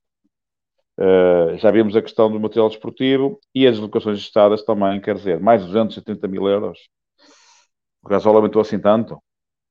Uh, aliás, o consumo de gasóleo aumentou assim tanto, porque o, gasóleo aumentou, mas o consumo de gasóleo e outras coisas aumentou assim tanto, o consumo de portagens aumentou assim tanto. Ou estão aqui mordomias das grandes? É? Porque se os administradores, ou pelo menos um deles ou dois, tiver carrinhos PTO, pago passado, tiver mordomias para pequeno almoço, ou almoço ou jantar, tiver mais isto, mais aquilo, mais... as locações estadas aumentam 270 mil euros, portanto. Uh, e, e, e, não vou voltar a falar em balde lobo, já foi um bocado suficiente, não é? Portanto, uh, é uma pena. Em relação à remuneração do, do pessoal administrativo, que o Felipe Fomega disse que tinha, tinha, punha reservas por aumentar, por aumentar como aumentou, eu sublinho que ele só aumentou 5,3% em valor global. E ele falou no número de pessoas, eu sou tentado a dar-lhe alguma razão e o benefício da dúvida, não é? Onde é que está a reestruturação de, na, na, na, área dos recursos humanos quando aumentam 10 pessoas? Mas a verdade é que o aumento do salário mínimo ano passado foi de 7,8%. Portanto, se os salários base dos trabalhadores de Vitória, na área do pessoal administrativo, tiverem aumentado próximo do, salário mínimo, ou menos um bocado, 5,3 é menos um bocado, se calhar é perfeitamente razoável. Eh, mas lá está, podia também ser explicado, não é? Podia ter sido explicado que houve um aumento da base salarial do pessoal administrativo na casa dos X%, e essa dúvida já não persistiria, não é? Portanto, eram só estas notas. Paulo, tuas notas. Já, já, e outra vez os parabéns ali também ao Pedro Almeida e também ao João Ferreira, ao presidente da Associação Vitória Sempre, que também faz anos hoje. É só juventude. A fazer anos hoje. Joel. Não, o Joel, o Joel faz para aí 53 hoje. Alto. Altura, altura engana, altura engana. Notas e, e análise, queres fazer o relatório e quantas? Olha, é assim, eh, além do, do, do, aumento nos gastos, que para mim eh, foi, foi uma surpresa, sobretudo no montante que foi. Não digo que não estivesse à espera, porque naturalmente tenho consciência que, que, que os serviços e os materiais ficaram mais caros. Uh, mas a questão foi o volume, quase 30% de aumento. Uh, também o que me deixa mais, mais entregado e um sabor uh, agridoce na análise deste relatório é o, é o passivo. É o passivo porque eu, eu, eu, estava à espera de uma, de uma redução. E atenção, eu sei perfeitamente que uma análise isolada do passivo não significa nada. Normalmente os vitorianos tendem a ter essa métrica. Se o passivo aumentou, está tudo mal. Se o passivo baixou, está tudo bem. Uh, isso uh, nem sempre é verdade. E essa análise não se pode fazer isoladamente. Mas neste caso, em que já temos aqui financiamentos com, com rendimentos uh, indexados, ou seja, são rúbricas que vão descer organicamente. O passivo do Vitória desce organicamente, nomeadamente aqui na questão do, do adiantamento a placar e do, dos, das receitas televisivas. Desce organicamente cerca de 7 milhões de euros. E mesmo assim, no global, houve, houve um aumento. houve um fenómeno que já referi no início, que é, que é positivo, Uh, que, é o, que, é o, que todas as sociedades tentam fazer, é? que é aumentar o prazo de maturidade de, de, das dívidas. Uh, o passivo, o passivo de, de, curto, de, curto, prazo diminuiu precisamente por causa do, do empréstimo da, da Apollo, que foi liquidado, portanto, nesse caso, desonera a, a rúbrica, mas ao mesmo tempo uh, subiu, subiu cerca de 40%, não estou em erro. Uh, a, a, long, a, longo prazo, que reflete também aqui a questão do, do, do empréstimo da, da Apollo. Depois, o, o, o buzilas a questão aqui na parte do passivo é mesmo a parte de, das outras dívidas a pagar. Se os financiamentos com maior ou menor dificuldade vamos ter que os resolver, uh, a questão de, das outras dívidas a pagar continua a ser um, um peso asfixiante sobre a saúde económica ou financeira do Vitória que não foi resolvido. Não foi resolvido e era uma prioridade para mim, eu falei disto quando estivemos aqui o ano passado a fazer este exercício, eu disse que era uma das prioridades para resolver. Esta questão não foi resolvida, foi ademais agravada. Uh, e aqui entram, aqui entram dois fatores. Entra o investimento que foi feito, como, como o Filipe uh, revelou e bem, uh, e, e, aqui tanto falamos, falamos a parte do investimento que foi a compra de ativos, estamos a falar de 6 milhões e 300 mil euros de investimento, que o Vitória terá liquidado uma parte, porque estão nas operações com atletas, e se somarmos o não corrente e o corrente, eh, a rubrica dá à volta dos 5 eh, milhões e pouco, portanto, uma parte ínfima terá sido liquidada, outro é mais dívida a clubes, e nós já tínhamos imensa. E a dívida a clubes é particularmente perigosa por uma questão: é a inscrição na liga porque eh, a, a, existência de dívidas a outras sociedades esportivas pode condicionar a capacidade de, de, da nossa sociedade desportiva do Vitória se inscrever na, na Liga. Obviamente que as sociedades fazem acordos entre si, mas deixam-nos sempre à mercê de situações mais ou menos desagradáveis. Como já tivemos, eu acho que já foi com esta, foi com esta direção, tivemos que bater à porta do Benfica para negociar, e nós somos vitorianos, caramba, nós temos o nosso orgulho, não gostamos de saber que o nosso clube teve de, de, de ir baixar, de, de ir fazer, fazer a vénia ao Benfica não é? e pedir, por favor, para assinar um acordo eh, de pagamento de dívida para podermos inscrever a equipa. Com o Rio Ave também. E esta situação mantém-se. Continuamos... O Rio Ave exigiu dinheiro.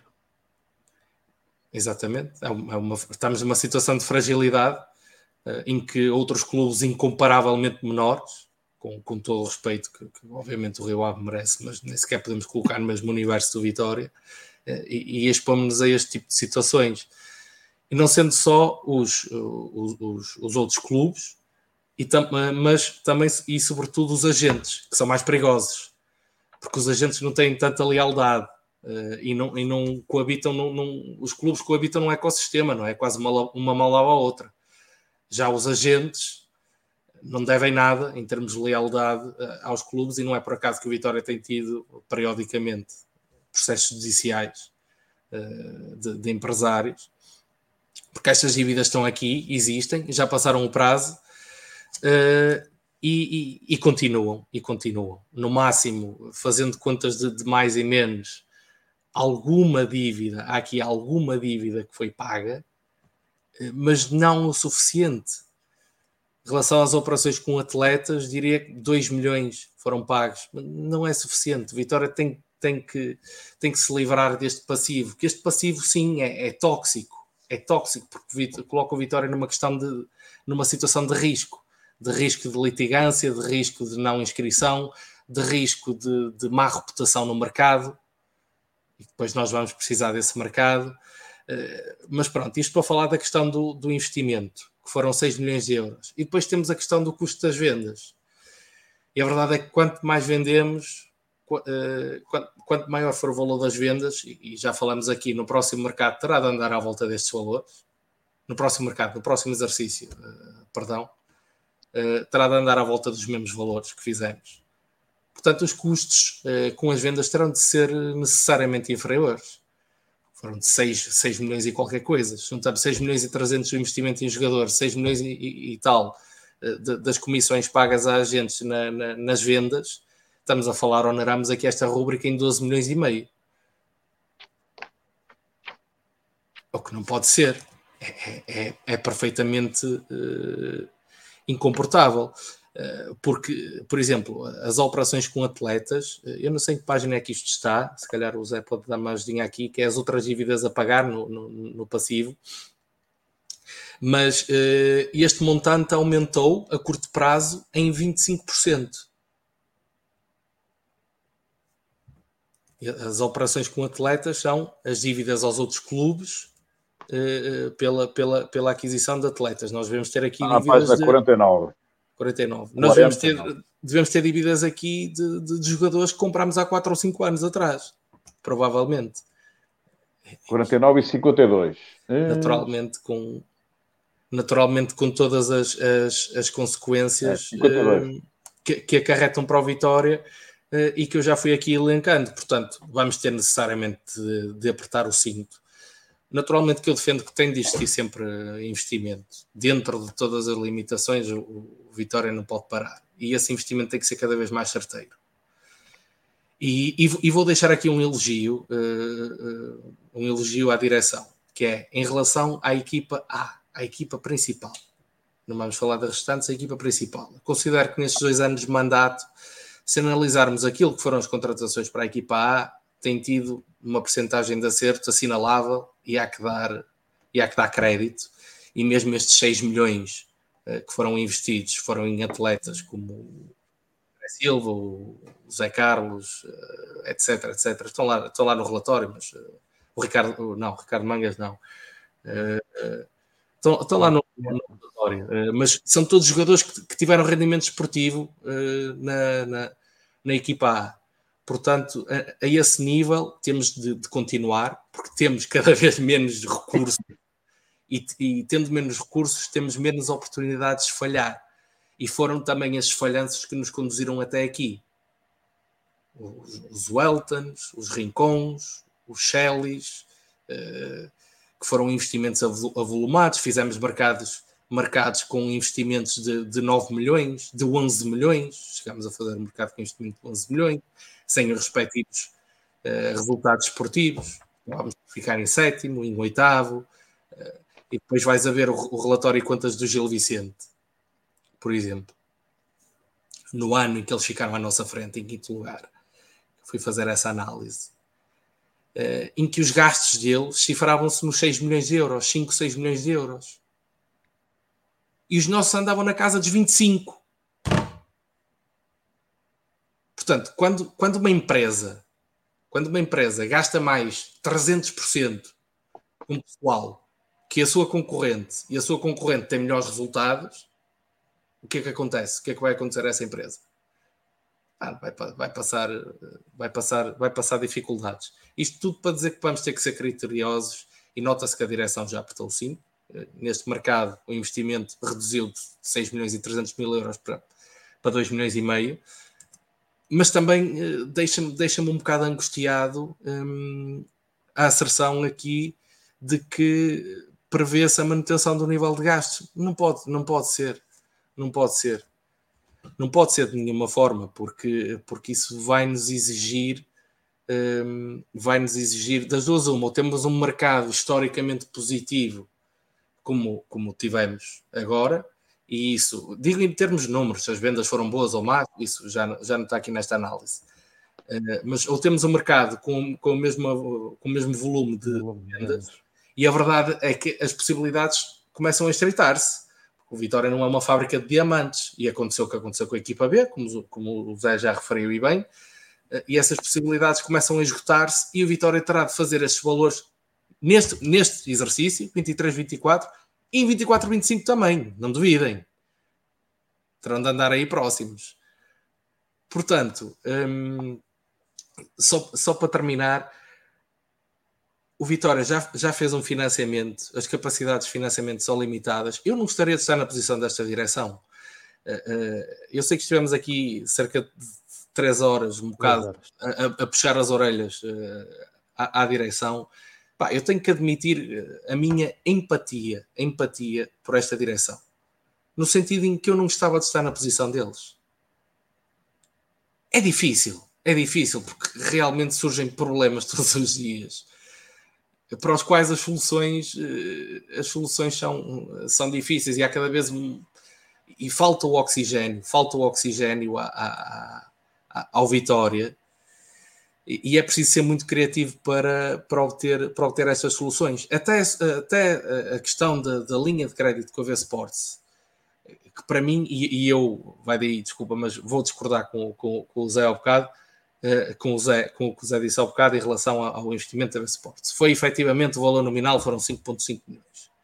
Agora, se aos 5,5 milhões se acrescer a possibilidade de aceder a uma linha de crédito sem juros, opa, ótimo. Prefiro que seja 5,5 milhões.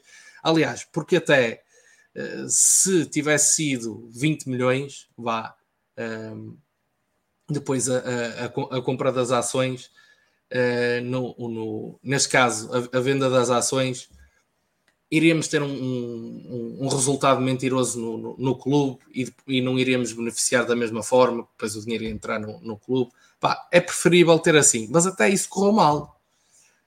Até isso correu mal.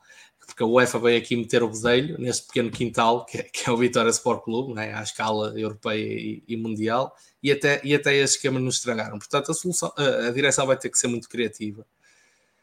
Nós em janeiro vamos ter de vender vamos ter de vender. Se não, se, se não vendermos em janeiro, pá, eu ficaria muito, muito espantado. E às vezes fala-se da questão de passar a mensagem para fora. Passa-se um discurso de miserabilidade e, e, etc. E que tem influência no mercado. Epá, tal como nós estamos aqui a fazer esta análise, os clubes têm gente dedicada à análise de risco que já sabe perfeitamente a situação financeira do, do, do, da Vitória Sport Clube sabe. E se forem clubes estrangeiros, têm sempre intermediários a quem perguntar: olha, como é que, é que eles estão? Conhecem o português, conhecem por interpôs? É pá, não há muito por onde esconder. E as pessoas que não se iludam, que não é por dizermos mais ou menos que, que, que, que, estamos numa situação mais ou menos difícil, é pá, isso para o mercado não passa mensagem rigorosamente nenhuma. O mercado sabe. O mercado sabe. Só não sabe quem não quer. Uh, portanto, uh, eh, um, Olha, eu, eu hoje uh, posso, posso confidenciar que acordei assim de sobressalto às três da manhã e mandei mensagem ao Paulo, pá, que, é, que é para verem o quão uh, eu, ando, eu ando vidrado nisto. Pá, e o Vitória realmente consome muito. Pá, eu lembrei que solução é que nós podemos ter? E se, sei lá, não nos inscrevêssemos nas provas europeias e mandássemos e portanto mandávamos a UEFA dar uma volta, já não havia restrições e voltávamos ao plano original. E a Sports metia aqui 30 milhões sem juros e resolvemos a nossa situação financeira.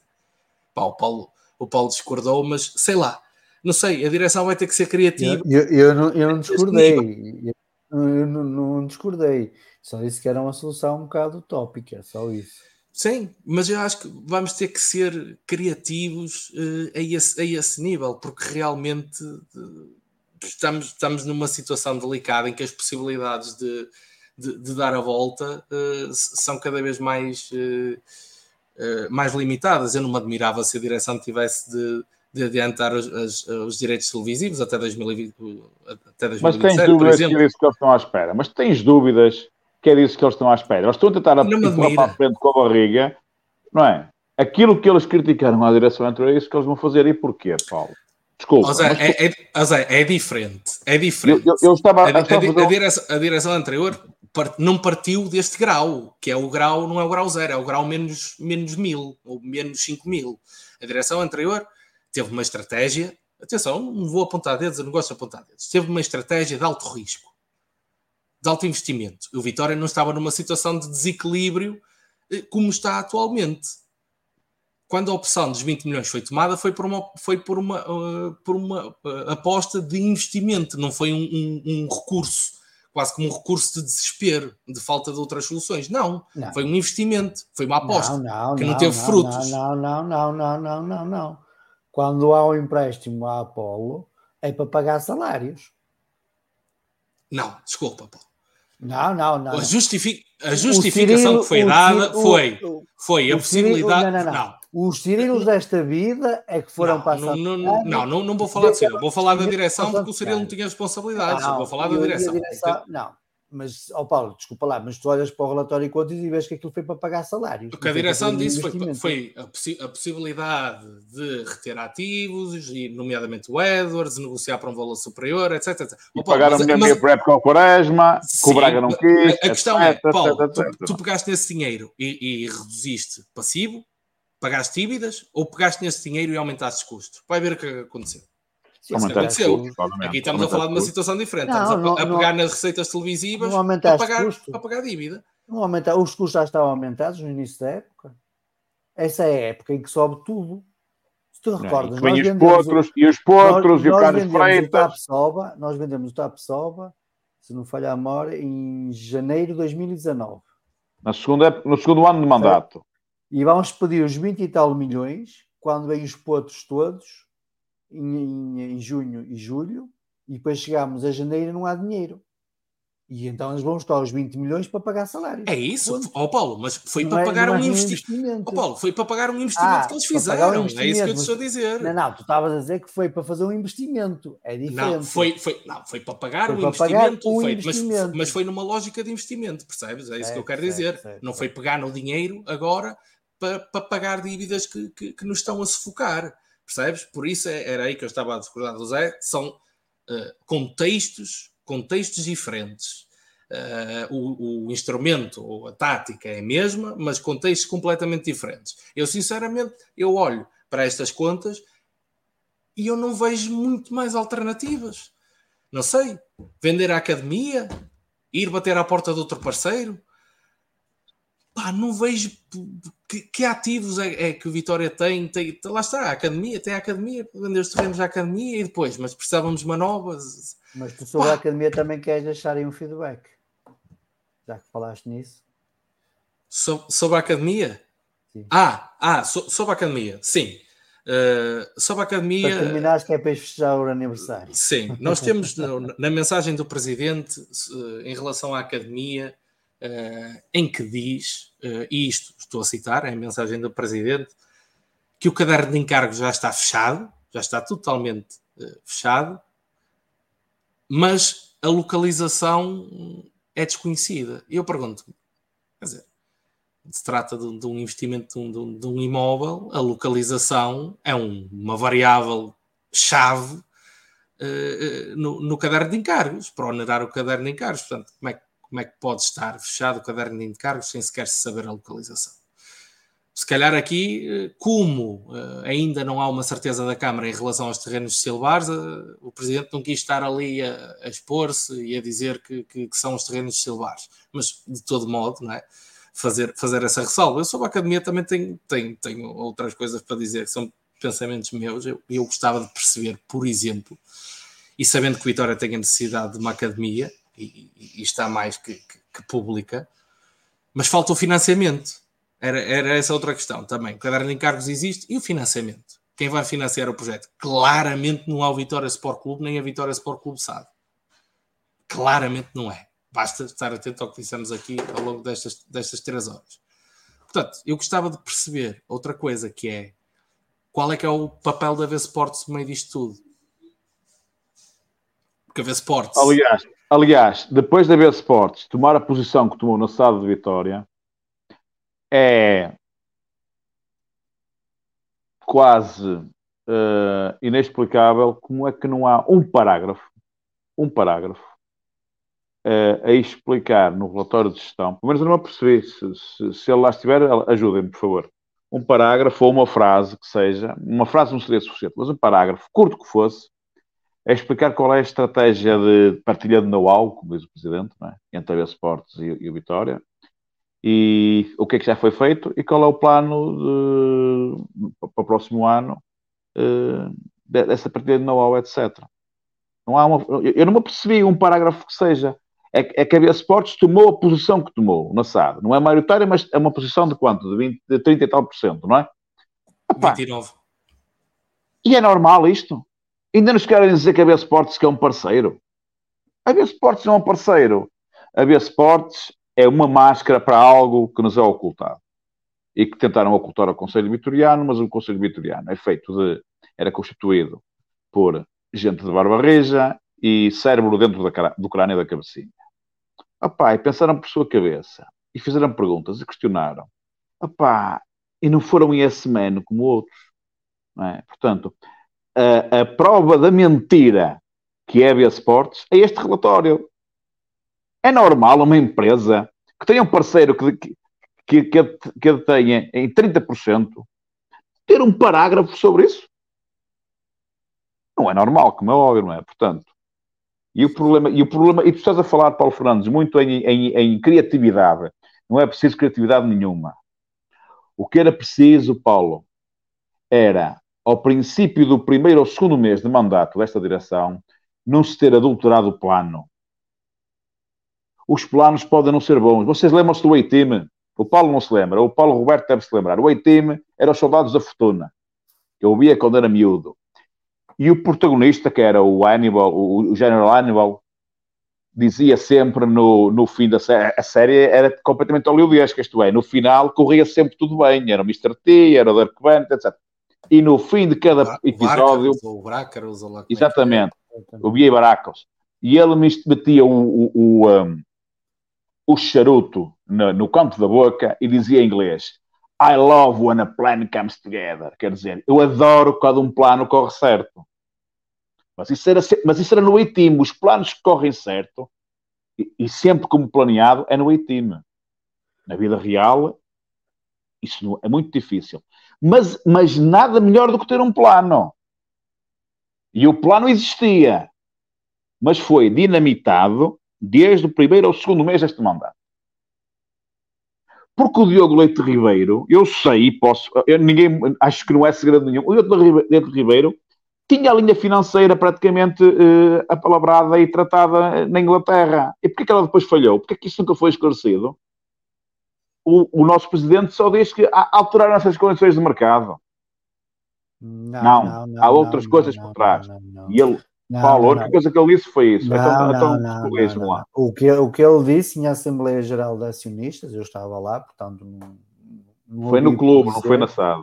Mas eu estou a dizer na SAD e fui eu que questionei e fui eu que questionei, perguntei como é que estava na SAD. O Guilherme Almeida não te deixa falar, não te deixa falar na SAD. Na primeira, na primeira Assembleia Geral da SAD, tomada de posse, foi permitido a todas as pessoas falarem. E eu falei, questionei como é que estava a situação da almofada financeira, dado que havia aquela informação na Assembleia Geral do Clube, de que seria 10 milhões, que já estaria alinhavada, mas, portanto, as semanas foram-se passando e que não havia novidades. E aquilo que foi dito pelo presidente foi que havia a expectativa de fazer vendas, fazer negócios, e com isso não justificava estar a contrair mais dívida, porque o empréstimo significava mais dívida. Isso foi a justificação que ele me deu a mim à minha pergunta. Mas numa Assembleia do Clube, ele o que diz é que não, não eh, fazer o empréstimo era mais dívida, exatamente e que as condições de contratação inicialmente previstas se alteraram. Mas ele não disse isso na sala. Esta direção ganhou, uh, ganhou as eleições com uma série de premissas. Primeiro lugar, a equipa que apresentou. Segundo lugar, a almofada financeira. Terceiro lugar, redução de custos. Quarto lugar, eliminação da equipa sub-23 porque o contexto competitivo da equipa sub-23 era demasiado protegido, porque eram jogadores quase todos de uma faixa etária muito curta. E jogar com, contra e com homens de barba rija não se aprende numa equipa sub-23. Uma equipa sub-23 mantém-se competição. Mas eh, tu ganhares estaleca para chegares a uma equipa A é num contexto de competição que não é o da equipa sub-23. Portanto, a equipa sub-23 iria ser desmantelada porque era um custo, era um peso morto em termos de gastos e a equipa sub-23 ia ser valorizada e subir de divisão até se possível. Porque o contexto de competição da equipa B, esse sim era o ideal para chegar à equipa A. Portanto, estas eram as linhas mestras do plano. Ok? E tentar que a gestão da SAD fosse de tal forma mais rigorosa e, e, mais produtiva para ser assada a alimentar o clube, alimentar o clube. O Paulo Fernandes, há um bocado, falou numa, numa questão que é o clube ainda vai poder nos próximos anos, espero eu, ajudar a SAD. Não, Paulo, é exatamente o contrário. O que é o rosbife do negócio do Vitória? É o futebol profissional. O que é que é o peso morto do Vitória em termos de gastos, que são gastos reais, que dão pouca rentabilidade em dinheiro, mas dão uma projeção imensa e, e, e, à marca Vitória e à família Vitória. São as modalidades. Portanto, o modelo de negócio do Vitória tem que ser a SAD. Se tu tiveres 30 milhões de euros de lucro na SAD, como fez o Braga, e como faz o Braga há uma série de épocas na sua SAD, metade disso vai é receita do clube, porque é distribuição de dividendos. Portanto, o modelo do negócio é esse. E o plano, havia um plano. O plano podia não ser o melhor do mundo, podia não ser fantástico, mas havia um plano. E ao fim de mês e meio, dois meses, dinamitou-se tudo por causa de pessoas que se deslumbram demasiado rápido, que se deslumbram demasiado rápido, que acham que. Opa, e lá há um bicho qualquer na vitória. Zé Manuel Machado. Há um bicho qualquer na vitória em que, as Haverá- pessoas, em que há um, haverá- há um desdobramento. tempo- haverá Há um desdobramento que, que é o que explica a degradação em que o Vitória está neste momento. Reparem, tempo para. Três treinadores numa época, três treinadores numa época. Opa, isto diz demasiado. Diz demasiado na equipa profissional. Não. Exatamente. Enquanto que a equipa B deixou-se haverá agonizar até ao limite. Haverá tempo para fazer o balanço do desempenho da, da direção. Estamos aqui mais para falar do relatório e contas. Ó Paulo, mas Paulo, o relatório e contas, desculpa, Reflete, reflete também as reflete uma, uma, uma ausência completa de plano. E o silenciamento, repara, tu tinhas uma equipa diretiva que era eclética, em que havia pessoas que tomavam decisões pela sua experiência de vida e por, e por critério daquilo que a sua cabeça lhes ditava. E com base num plano. E com base num plano que foi a votos. Esse plano foi dinamitado quase logo de seguida. Dinamitado. E, portanto, tu neste momento, tu tens... Eu ia dizer uma coisa que não quero, porque eu não quero, eu não quero incendiar isto. Mas há aqui traços comuns com a direção, com a direção anterior a esta. É que, é que parecia que o Vitória depois era comandado por três pessoas que eram quase todas da mesma família. E neste momento, a direção do Vitória, quem manda no Vitória, ao fim apenas de um ano e meio de mandato, epá, é um grupo muito, muito fechado de três ou quatro pessoas que são muito amigas entre elas. E se tiver, que alguém, se tiver que haver alguém que diga não, isso é errado, ela não está lá, essa pessoa, porque todas as pessoas que disseram não, não era esse o plano, não, não era isto combinado, não ou isto não aceito, foram. Foi feito praticamente tudo para elas irem embora. É essa a leitura que eu tenho e não tenho grande informação privilegiada. Atenção, tenho alguma, dá um ano e meio atrás, o último ano e meio não tenho praticamente nenhuma. Que palavra de honra, que não tenho. Palavra de honra que não tenho. E isto está à frente do sócio que procura estar atento e que procura interpretar as demissões em catadupa. Eh, E, e- e agora estas contas. Zé, é? E depois a culpa, e depois a culpa é do relatório, é, é dos funcionários do Vitória que não fazem controle de gestão. Não há controle de gestão que resista a maus líderes. Isso aconteceu com Miguel Pinto de Lisboa e está a acontecer neste momento. Zé, e agora voltando desculpa, para o relatório e contas. Não, não, não. E agora voltando ao relatório e contas, que notas finais queres? queres As notas finais são estas, Paulo. Não estas, Desculpa. São estas, Não, não porque, tens porque- pedido porque desculpa. isto, isto, isto, é estas contas, poucosinhas, pobrezinhas, que devia haver um lucro no mínimo de 7 milhões na SAD e um abate de 7 milhões no passivo, que, é? que foi tudo absorvido por um descontrolo de ordens de, ordens de gastos, não é, um não é uma falta de controle de gestão, isso é uma falta de respeito para as pessoas que trabalham dentro do Vitória. Não há uma falta de controle de gestão. Pode não ser a melhor do mundo. Pode não ser o melhor do mundo. Mas não há falta de controle de gestão. Não há é nenhum controle de gestão, nem nenhum diretor financeiro, nem nenhum, de- nem, nenhum chefe de compras hein, hein, que resista ao facto de planear, apresentar um plano e depois quem manda pode e quem pode manda e decide e a fatura vem e alguém paga e depois o diretor financeiro é que tem que arranjar recursos para pagar aquilo e o contabilista tem que encaixar aquilo em qualquer lado. Não há. Eu, tenho, eu sei daquilo que digo, que eu, eu trabalhei durante mais de 12 anos numa das maiores empresas do Minho à altura. Numa das maiores empresas do Minho. Em Guimarães não há, nunca houve, não há, e provavelmente nos próximos anos não haverá uma empresa de, de igual dimensão. Se um departamento remar contra o outro, ou se alguns fundamentais remarem contra os outros, está tudo tramado. Mas se quem manda, se quem manda e quem pode mandar destruir o trabalho, melhor ou pior, mais bem ou melhor feito, melhor ou menos bem feito, de quem faz o controle, de quem faz previsões, de quem faz tudo, não há controle de gestão nenhum que aguente. E depois as contas estão aqui, porque elas têm que ser pagas, não podem fugir, não é? O controlista tem que lançar, o revisor tem que, tem, tem- que certificar, tem que dizer a verdade das contas. Portanto, opá, eh, isto, Paulo, isto, isto, isto mais já são os meus cabelos, isto já são os meus cabelos brancos a falhar, a falar, percebes? São os meus cabelos brancos. Mas quem percebe de vida, de trabalho, Não é que eu perceba mais que ninguém ou muito, mas percebo o suficiente para vos afirmar isto. Estas contas, estes gastos, eh, não, tem, não é preciso criatividade, é preciso rigor e critério e ter um plano. O que existia foi destruído ao fim de mês, mês e meio. Paulo, queres terminar a emissão com alguma nota, além daquilo que já foste falando?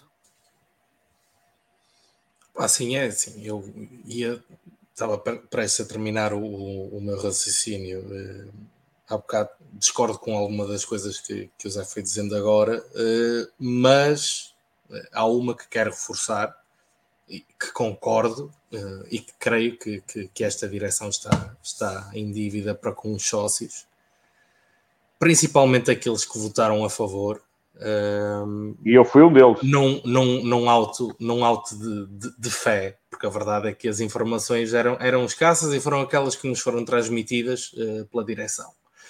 E às vezes o, o, valor, o valor da palavra uh, é, é, o que é. Uh, e, foi, e foi assim que, que o Júlio Mendes e o Armando Marques quase que nos vendiam o, o Clube à Revelia. mas pronto só para terminar dizendo que é, é, preciso, é preciso, é necessário, é fundamental e os sócios merecem clarificar o papel da V-Sports. Onde é que estamos nesta relação? Quais são as, uh, as restrições? Quais são as perspectivas de retomar uma relação sem, uh, sem qualquer tipo de condicionamento? O que é que é preciso? O Presidente, numa entrevista recente, falou que, que, que o processo de, de controle da UEFA passou por, por algumas métricas e pela avaliação de algumas métricas e não gostaram de algumas métricas financeiras uh, da, SAD.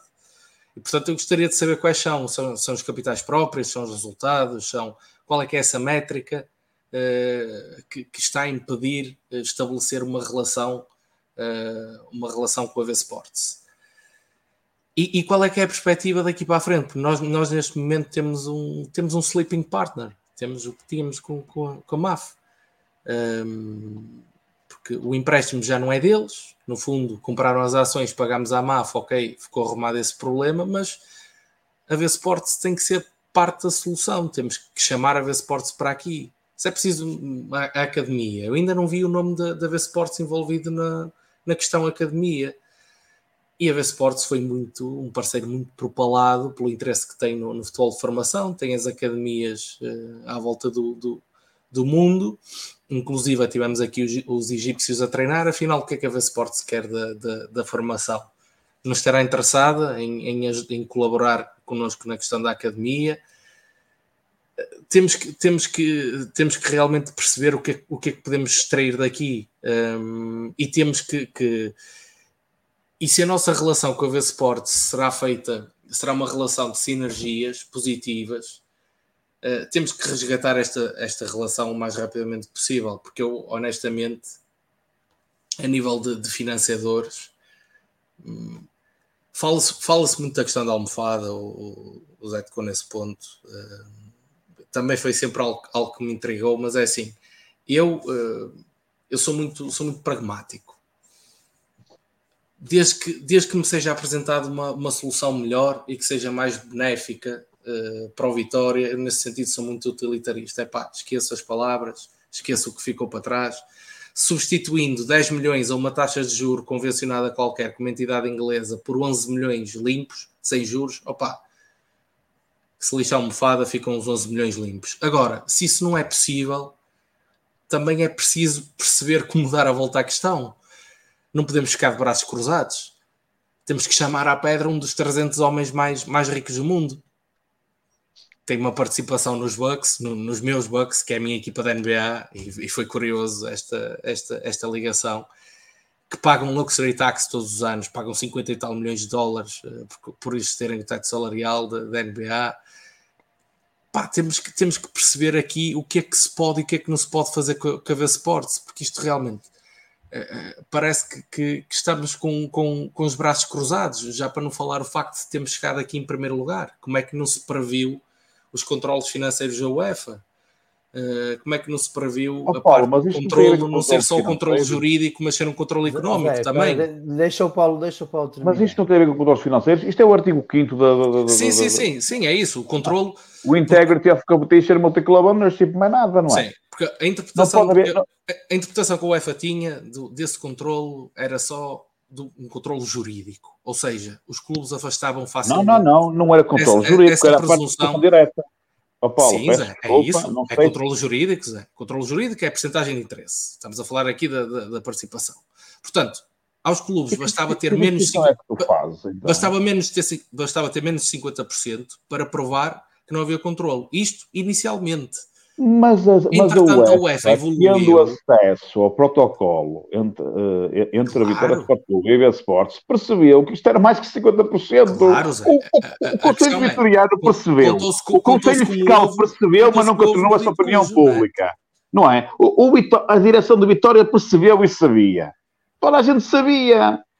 Contou-se com o ovo. Só que assumiu-se para o lado, desrespeitou-se o Conselho Vitoriano, desrespeitou-se os, vitor, os vitorianos, mentiu-se, denegriu-se o nome de certas pessoas, não é? Eh, vimos, vimos o, Presidente fazer na Assembleia do Vitória aquilo que fez, por exemplo, ao Daniel Rodrigues, tratá-lo como tratou, quando o Daniel Rodrigues estava a dizer a verdade, não é?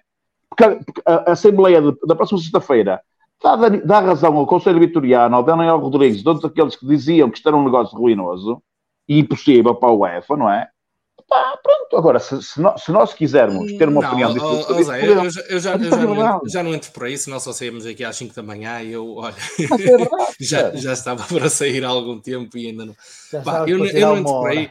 Pá, o, que, o que eu gostava de perceber é, da parte do Vitória, pronto, agora, como é que temos um, um gestor de topo, um gestor de topo, como o egípcio, pá, que alinhou isso. Mas ele é um gestor de topo e, ele é um investidor, ele é um investidor com muito dinheiro. Quem é que disse que ele é um gestor de topo? Oh, tá, oh, Zé, ele está nos conselhos de administração. Pelo menos, tá, tá, não pode dizer que, é que está... poder, que é para ter poder e ninguém, é que, sim, e ninguém fazer nada nas costas dele. as coisas funcionam. E ele, e ele e o americano, o Eden, o Eden está diretamente envolvido São homens do dinheiro, não tem que ser gestor de topo, não é? Não, o Eden está na gestão dos Bucks, por exemplo. Tá agora, bem, mas eles... Mas agora, achas que são eu, eles que tomam...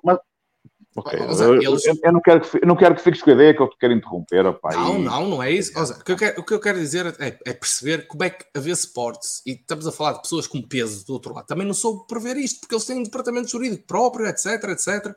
Como é que, ninguém, soube, ninguém soube prever isto.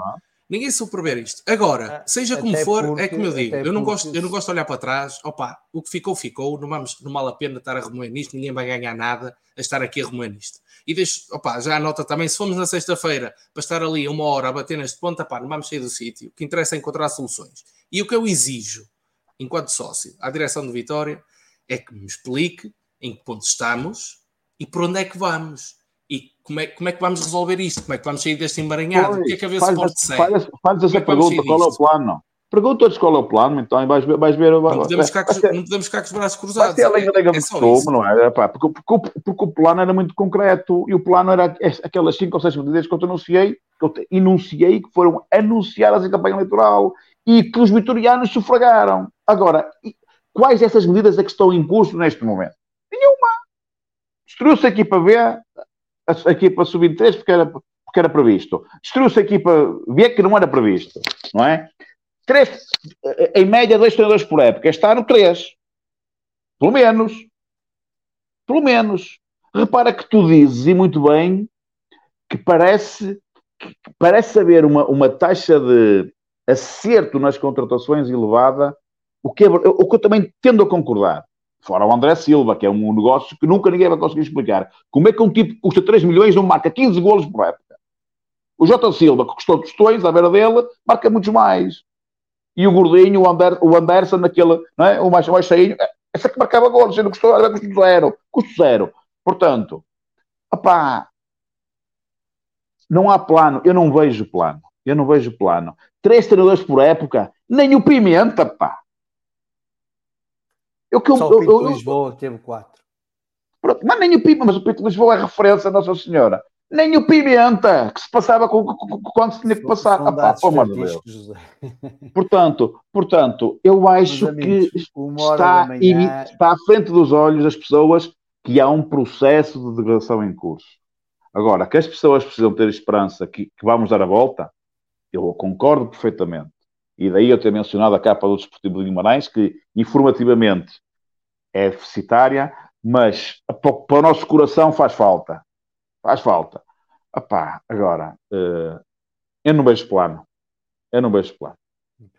É navegação à vista. Esperemos que não. Vamos ver na sexta-feira se será isso ou não. Para terminar, agradecer Paulo, ao Paulo. Paulo, Paulo Franz, um abraço para ti. Pai, desculpa ter te interrompido tanto, ok? Nada, Zé. Foi, foi uma conversa. Olha, opa, um gajo, se não tivesse nada que fazer amanhã, ficávamos aqui. não podemos. Até às amanhã. Pessoal, obrigado. Agradecer também ao Filipe Fumega, que também participou aqui na emissão. Uh, Desejar-vos o resto de uma boa semana. Vemos na sexta-feira. Viva a Vitória! Viva a Vitória! Viva. Um abraço a todos.